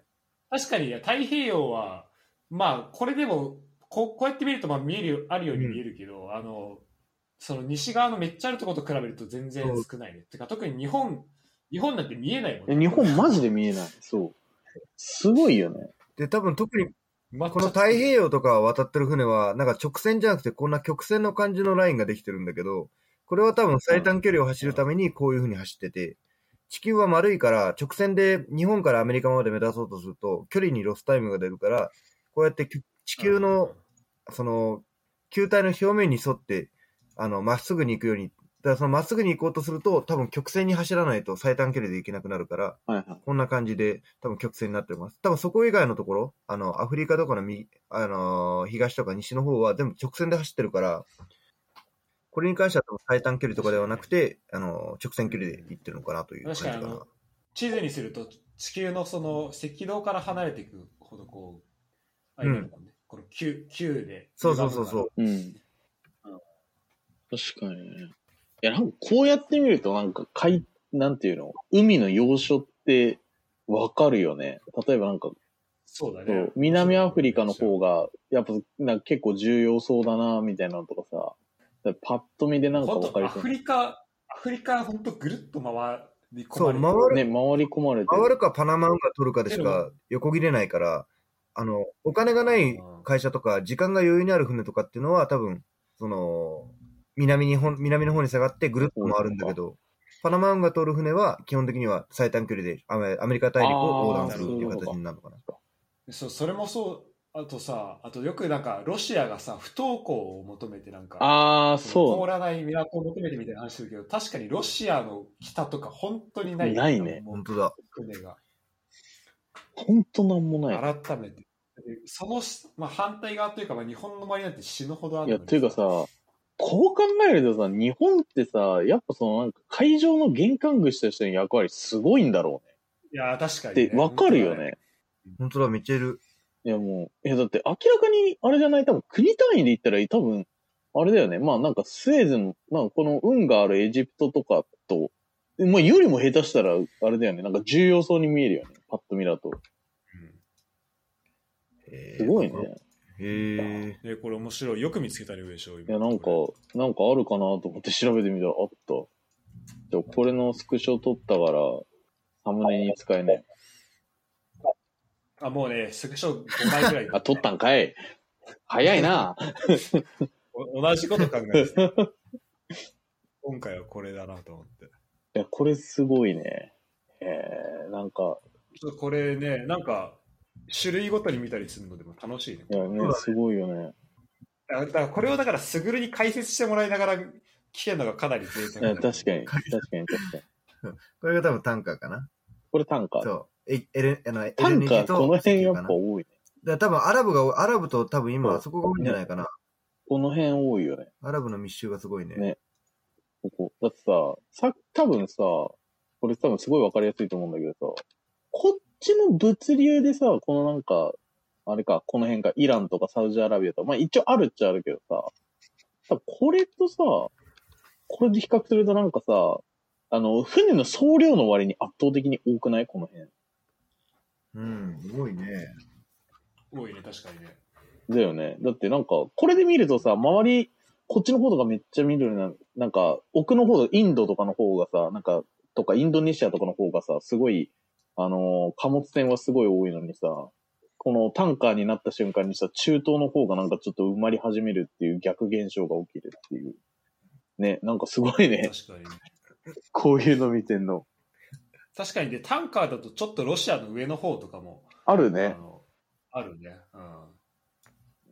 うん。これ何？じゃあ、俺、あれなのかな？うん？これ、スグルのさ、船とかもさ、あ、わかるわかる。検索すればできるよ。検索、しかもこれあれ、クリックすると、あすごいなんか、何日後に船の、どこ着く船とかわかんないの大きさとか。、え？船の登録番号とか全部わかる。あ、ほんとだ。えー、すげえ。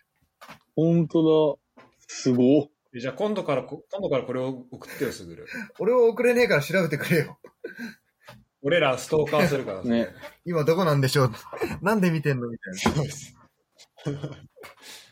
確かに。え、で、これ、これ船の名前教えてもらったら、出ると？上の、このサーチとかってところで多分船の名前何？船の名前のところはちょっとオフレコで頼むけど、すごいね、これ、マジで。今どこにいるとかも今教えてくれ、る今は多分モロッコ出てシンガポールに向かってますよっていう状態かな。で、これ場所出そうと思ったらね、えっと、なんだっけな。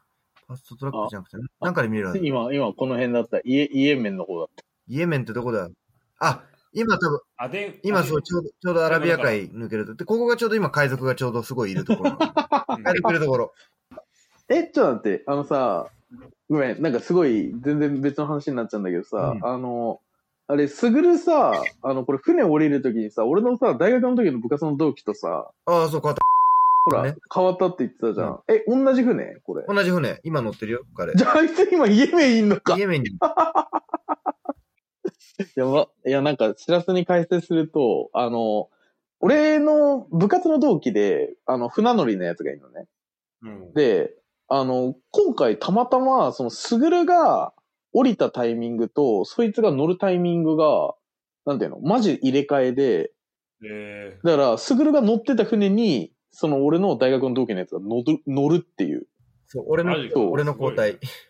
そうそうそう。だから、今、そのすぐるが乗ってた船調べてて、今ここにいるってことは、イコール俺の同期のやつがイエメンのところにいて、海賊に怯えながら船乗ってるって。ー、すごいな、これわかんないめっね。ちゃおもろいな。確かに、これ写真とかも見れるんだ。これめっちゃコンテナ積んでる。がっつり確かに合計で2万個詰めんのかな ?2 万個。私ちゃんとここカットね、カット。って言ってたからねうん、すぐるが。そう、ちゃんとこれ多分全部切ってない、これ。名前、名前のところだけでしょふ。ざけんな全部だよ、バカ。え、全部バカ、全部な。これはダメだよ、全部。えこれは嫌だよ。あイエメンもダメ。イエメンの下りはいいけど、会社名と、えっ、と、あとは、えっ、と、船の名前と、かをカットしてくれればいいかな。船の名前カットして、そそこは、じゃあそこでちょっと頼むわ。すごいな。すごいな。やばいな。なんか、なんか、すごい船の世界に完全にのめり込み始めてきてるな。のめり込み、のめり込み始めてんじゃなくて、仕事だからやってんだよ。え、でもさ、この、このさ、収録でさ、しらすも俺もさ、完全に船にちょっとのめり、ちょっと俺らがさ、だいぶ引き込まれてきてるよねそう。そう結構ね、引き込まれた。そうこのあマジで？で特に最後のこれ、すごいな。いや、これマジで引き込まれた。そう、見れると結構楽しい。これ普通におもろいわ。だから、ちょっと今度からスグルが海いる時の楽しみが結構できる。今どこにいんなみたいな。定期的に。うん。えー、じゃあちょっとし、あの、締めの、締めに近づきたいと思うんだけど、はい。それで、で、今回はこの乗船の終わるタイミングっていうのはなんかどういう感じで知らさえっと、れるの終わるタイミングはその会社が全部その人の乗り降りは全部管理をしてるから、多分普通の会社と同じで多分人事とかが管理してるのかな？で、だから会社から連絡が来たら、どこどこで交代する予定ですっていう連絡が来てから、まあ実際に乗れる乗れないって、今特にコロナの PCR 検査とかがあるから、それで乗れる乗れないっていう判断をして、で、まああとは実際に港にその自分の交代者が来るまでは待つしかないっていう、そんなに細かい情報が来ないから、基本的には。あ、そうそこで待つんだ。だもあと俺らは、その船に、その自分の交代者が現場まで来るのを確認しないと交代できないっていう。あ、そうなんだね。うんそうそなんか今回その、あの、何、後悔終わりねって言われたり言われなかったりみたいななんかあった。ああ、そうそうそうそう。だその、本当は最初、一番最初に交代が来て、交代の連絡が来て、ああ、終わりましたっていうふうに、いうふうにやってたんだけど、まあなんかいろんな都合により、あ、今回亡くなったわっていうのが一回挟まれてから、またその、あ、やっぱり、あの、交代とかっていうふうに言われて、結構振り回されちゃった感はなかなかあったよね。えドキドキともそれ、それもしずっと乗ってたらどんぐらいいたこいたことだよそのー、確かに。それでいたら多分本当に5ヶ月プラス5ヶ月、まあ10から11ヶ月ぐらいは乗ってたのかな。じゃあ本当まあワンセットやることになえ、るやばいね。2022年はほぼ陸にいないみたいな。そう、そうだよね。そうだよね。それはそれで面白いけど、でも辛いな。ね。普通に。まあそれもひっくるひっくるめてね、降りる瞬間が一番楽しいからね、もうこの人生で。そう、もう、その感覚ちょっとね、わかんないい。や、マジわかんんない。本当にわかんない。部活の合宿から帰ってきたとかよりも全然違うだろうしさ、期間その感覚に近いけど、そ研ぎ澄ました感じってめっちゃおもろい。そうだよね。え、どうですか？日本帰ってきて、な、な何してる？いや、もう今はもう友達に会ったりとかね、昨日もなんか、あの、突然当日に名古屋行かねえっつって、昨日も、昨日まで名古屋行ってきた。ああ、そうなの？そうなんだ。そうそう。弾丸？え、箱根にチャリでは行かなかったの？行かねえよ、もう、もう無理だよ。一人はね、あとあれは友達がと一緒に行くからどうにかなるけど、今それやる友達いないしね。だけになって言われて終わっちゃうっていう。何？船乗りってみんなチャリでどっかいや、それは高林だけだと思う。高林も、さっきその機関士の名前出た高林も、神戸から東京までチャリで帰ったから。5日間くらいかけて。え 全然いけるよって言ってたけど、いや、全然いけないでしょ。正しい。全然行けないだろ。なんでだよ。しかも一人でさ、クリスマスの日、大雨の中、名古屋を爆走してたらしい、チャリで。ぽいな意味わからん。なんでだよ。まあ、そっか、じゃあ、まあ、ここからしばらくはぁ休みそうだね、こっから、まあ何もなければね、何か緊急でうん。どうしてもっていうふうに言われたら乗らないといけないし、またほとんどないんだけど、すぐるじゃあさ、いや、できればこの、いやタイミング的には今回かなと思ったら、ドイツ来るとしたら。その今の話聞いちゃうとちょっと行きたくなっちゃうね。うん。いや、もう全然来れるけど、まあ、来年でもいいけど、来年だったら、フランスでワールドカッあ、じゃあワールドカップに見に行こうとしたら、来年。で、俺チケッえ、トあるマジ？え？行く行く。そうなんだ。行く行く。うん 行く行く行く行く。えあれでしょえ、ぜすぐる船でしょ？その時期。ワールドカップいつ？23年9月9月とか。?9 月。7月あ、いや、9月は多分行ける行ける。多分休みだよ。多分。あ、本当？あ、微妙。ラグビーのワールドカップいいな。行きてえな行きてえよ。まあ、いや、だからそこ会えばいいけどさ、うんそう。だからそうじゃなかったら、う んまあ、そろそろ、そうそう、いてかまあ、多分来年だと俺、ドイツいない可能性あるから、うんまあ、フランスいる、いや、まあ、まだ何も決めてないけど、あ、マジで？まあ、だから、でも、フランスいる可能性は結構ある。ああ、了解了解。あ、博士課程が終わるのか。まあ順調、まあいや、まあ、ままだ全然見えないけど、終わりは。まあでも、契約とかの関係で、うん、ちょっとどうなってるかわかんい。あなるほどね。うん。確かにちょっとチャンスだな、今回。しかもドイツのそのいや、そうでその、様を見ると、いけそうだよね。うん。めちゃめちゃ楽しめるよ。行きたいのだよっ、て、ドイツ。オランダまで、だってこっから、今住んでるとこからオランダまで電車で2、3時間ぐらいで行けるから。やばうんだから、またコーヒー、あ、これカットか。コーヒー飲みにいやコーヒー行くよだって。コーヒー好きだから俺。うん。え、じゃあちょっと白友にさ、空いてる日、ちょっと教えてよ。いや、こっちは空いてる。逆だろ。逆だろ。まあでも、基本空いてるよ。基本空いてる？来てくれる。大丈夫？す住んでんだからだって、だって週末だけ来るわけじゃないし、ヨーロッパ。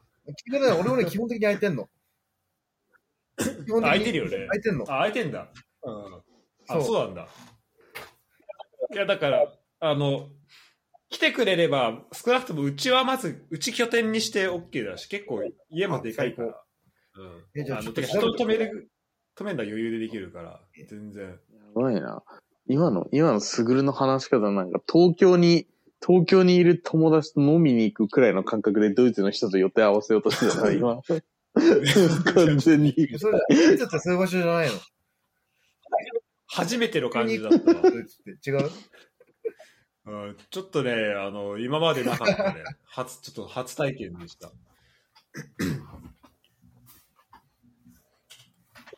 そうだね。あまあ、だけど、だから本当夏、夏来た方がいいと。あ、じゃあ今の時期夏が一番いいじゃん。うんそう、今から7月、8月とかが、やっぱ日が長いし、そうだね。楽しいと思うよ。ええちょあれだよね、多分8時とか9時ぐらいまで日昇ってるよね。とね、日の入りが多分11時とか。夜？うん。マジで？やば。すげえな。えっとね、ひまあ、10時半とかかな。でも、だから11時ぐらいまで明るいよ。ちょあの、てか、11時ぐらいまで、ちょっと、あ、太陽まだあったなってのがあって、10時ぐらいまでは、と、俺が行った時でもすでにね、21時ぐらいまで日昇ってたのよ。そうあそうだよねでう、なっけえなと思ってさ。なんで怒ってんねいやいや、そうだったな。夜は夜っぽくしてほしいわ。あ、ごめん、ちょっと持ってたわ。えっとね、ドイツ、まあ、7月で、まあ、6、9時半とあーはいはい仕事が。はいはい。まあでも、いやでもね、スグルの気持ちも分かって、俺、今、今もうカーテン、ちょっとあの、すごいチャッチいやつしかないんだけど、うんあの、で、前までベッドがそっちが、はいはいうん。あの、今これ聞いてる人分かんないけど、で、そうなると、そっちがカーテンは はいはいはい。で、で夜さ、10時半ぐらいまで明るくて、で、朝もう4時半ぐらいからもう、あの、すまた明るくなるから、もう全然寝れないみたいな。それ辛いな。うん。し、なんかちょっと気抜くと、あ、もう10時半かみたいな。で、なんかまだ明るいのに、うん。やべえ、もう今日何もやってないよみたいな感じになったりするから。やばいね。生活リズムがずれるよね。でもまあ、そう。でもまあ、すあの、旅行で来んならい楽しいと思うし、あの、うちの町来たら、他のとことかもすごい、あの、例えばイギリスまで、あの、飛行機でパッて行けたりとかもするし。おおいいね。あ、ちょっとマジ行こうかな。あのやっぱヨーロッパ、うん、中心だから、ドイツ旅行でしょ。お、行けそうだね。ポッドキャスト撮りながら、旅行の予定立てる人初めて見た初めて見たわ、本当にあ。天才だよ、君は、本当に。81%の便が運航してますだって。でしょ？すごいわじゃあ。いけるじゃん。危険情報、本情報は現在執行しています。いや今おいけるね。大丈夫今、危険情報の後に、おいけるねってなったけど。危険情報が執行してるだから、あれでしょ？安全っていう風に言いたいんでしょ？多分。お、あ、本当だ。あ、すげえ、海外、あ、そっちね。あ、3回目のワクチン接種で帰国後は、しえー宿泊宿泊施設での隔離待機が不要に。え、最高じゃん。え、行こう。ごめん、ちょっとじゃあ後で連絡送るわ。オッケー、じゃあ待ってます。ドイツ行っとる帰りハワイ寄って帰るわ。そうしよなんでや、う。え、帰すげえ楽しそうだなハ。ワイみたいな。そうしよう。すげえ楽しそうだな。最高。はい、ということで、あの、すぐるからままじいろいろ聞けた回でした、はい。ちょっと、いつものように。また、あの、もし今度、すぐるがじゃあ逆になんか知らすと俺に聞きたいことがあったら、あの、まあちょっと今日長いけど、また別の時とか。そうだね。そうだねややるやろうやろう。うんまあ、まあ、だって今そっちはもう1時半とかだからね。1時半です。うん、まあ、俺はいいけど、ちょっと、なんかそうよね、違う回もやりたいですね。うん。はい、じゃあ、ありがとうございました。ありがとうございました。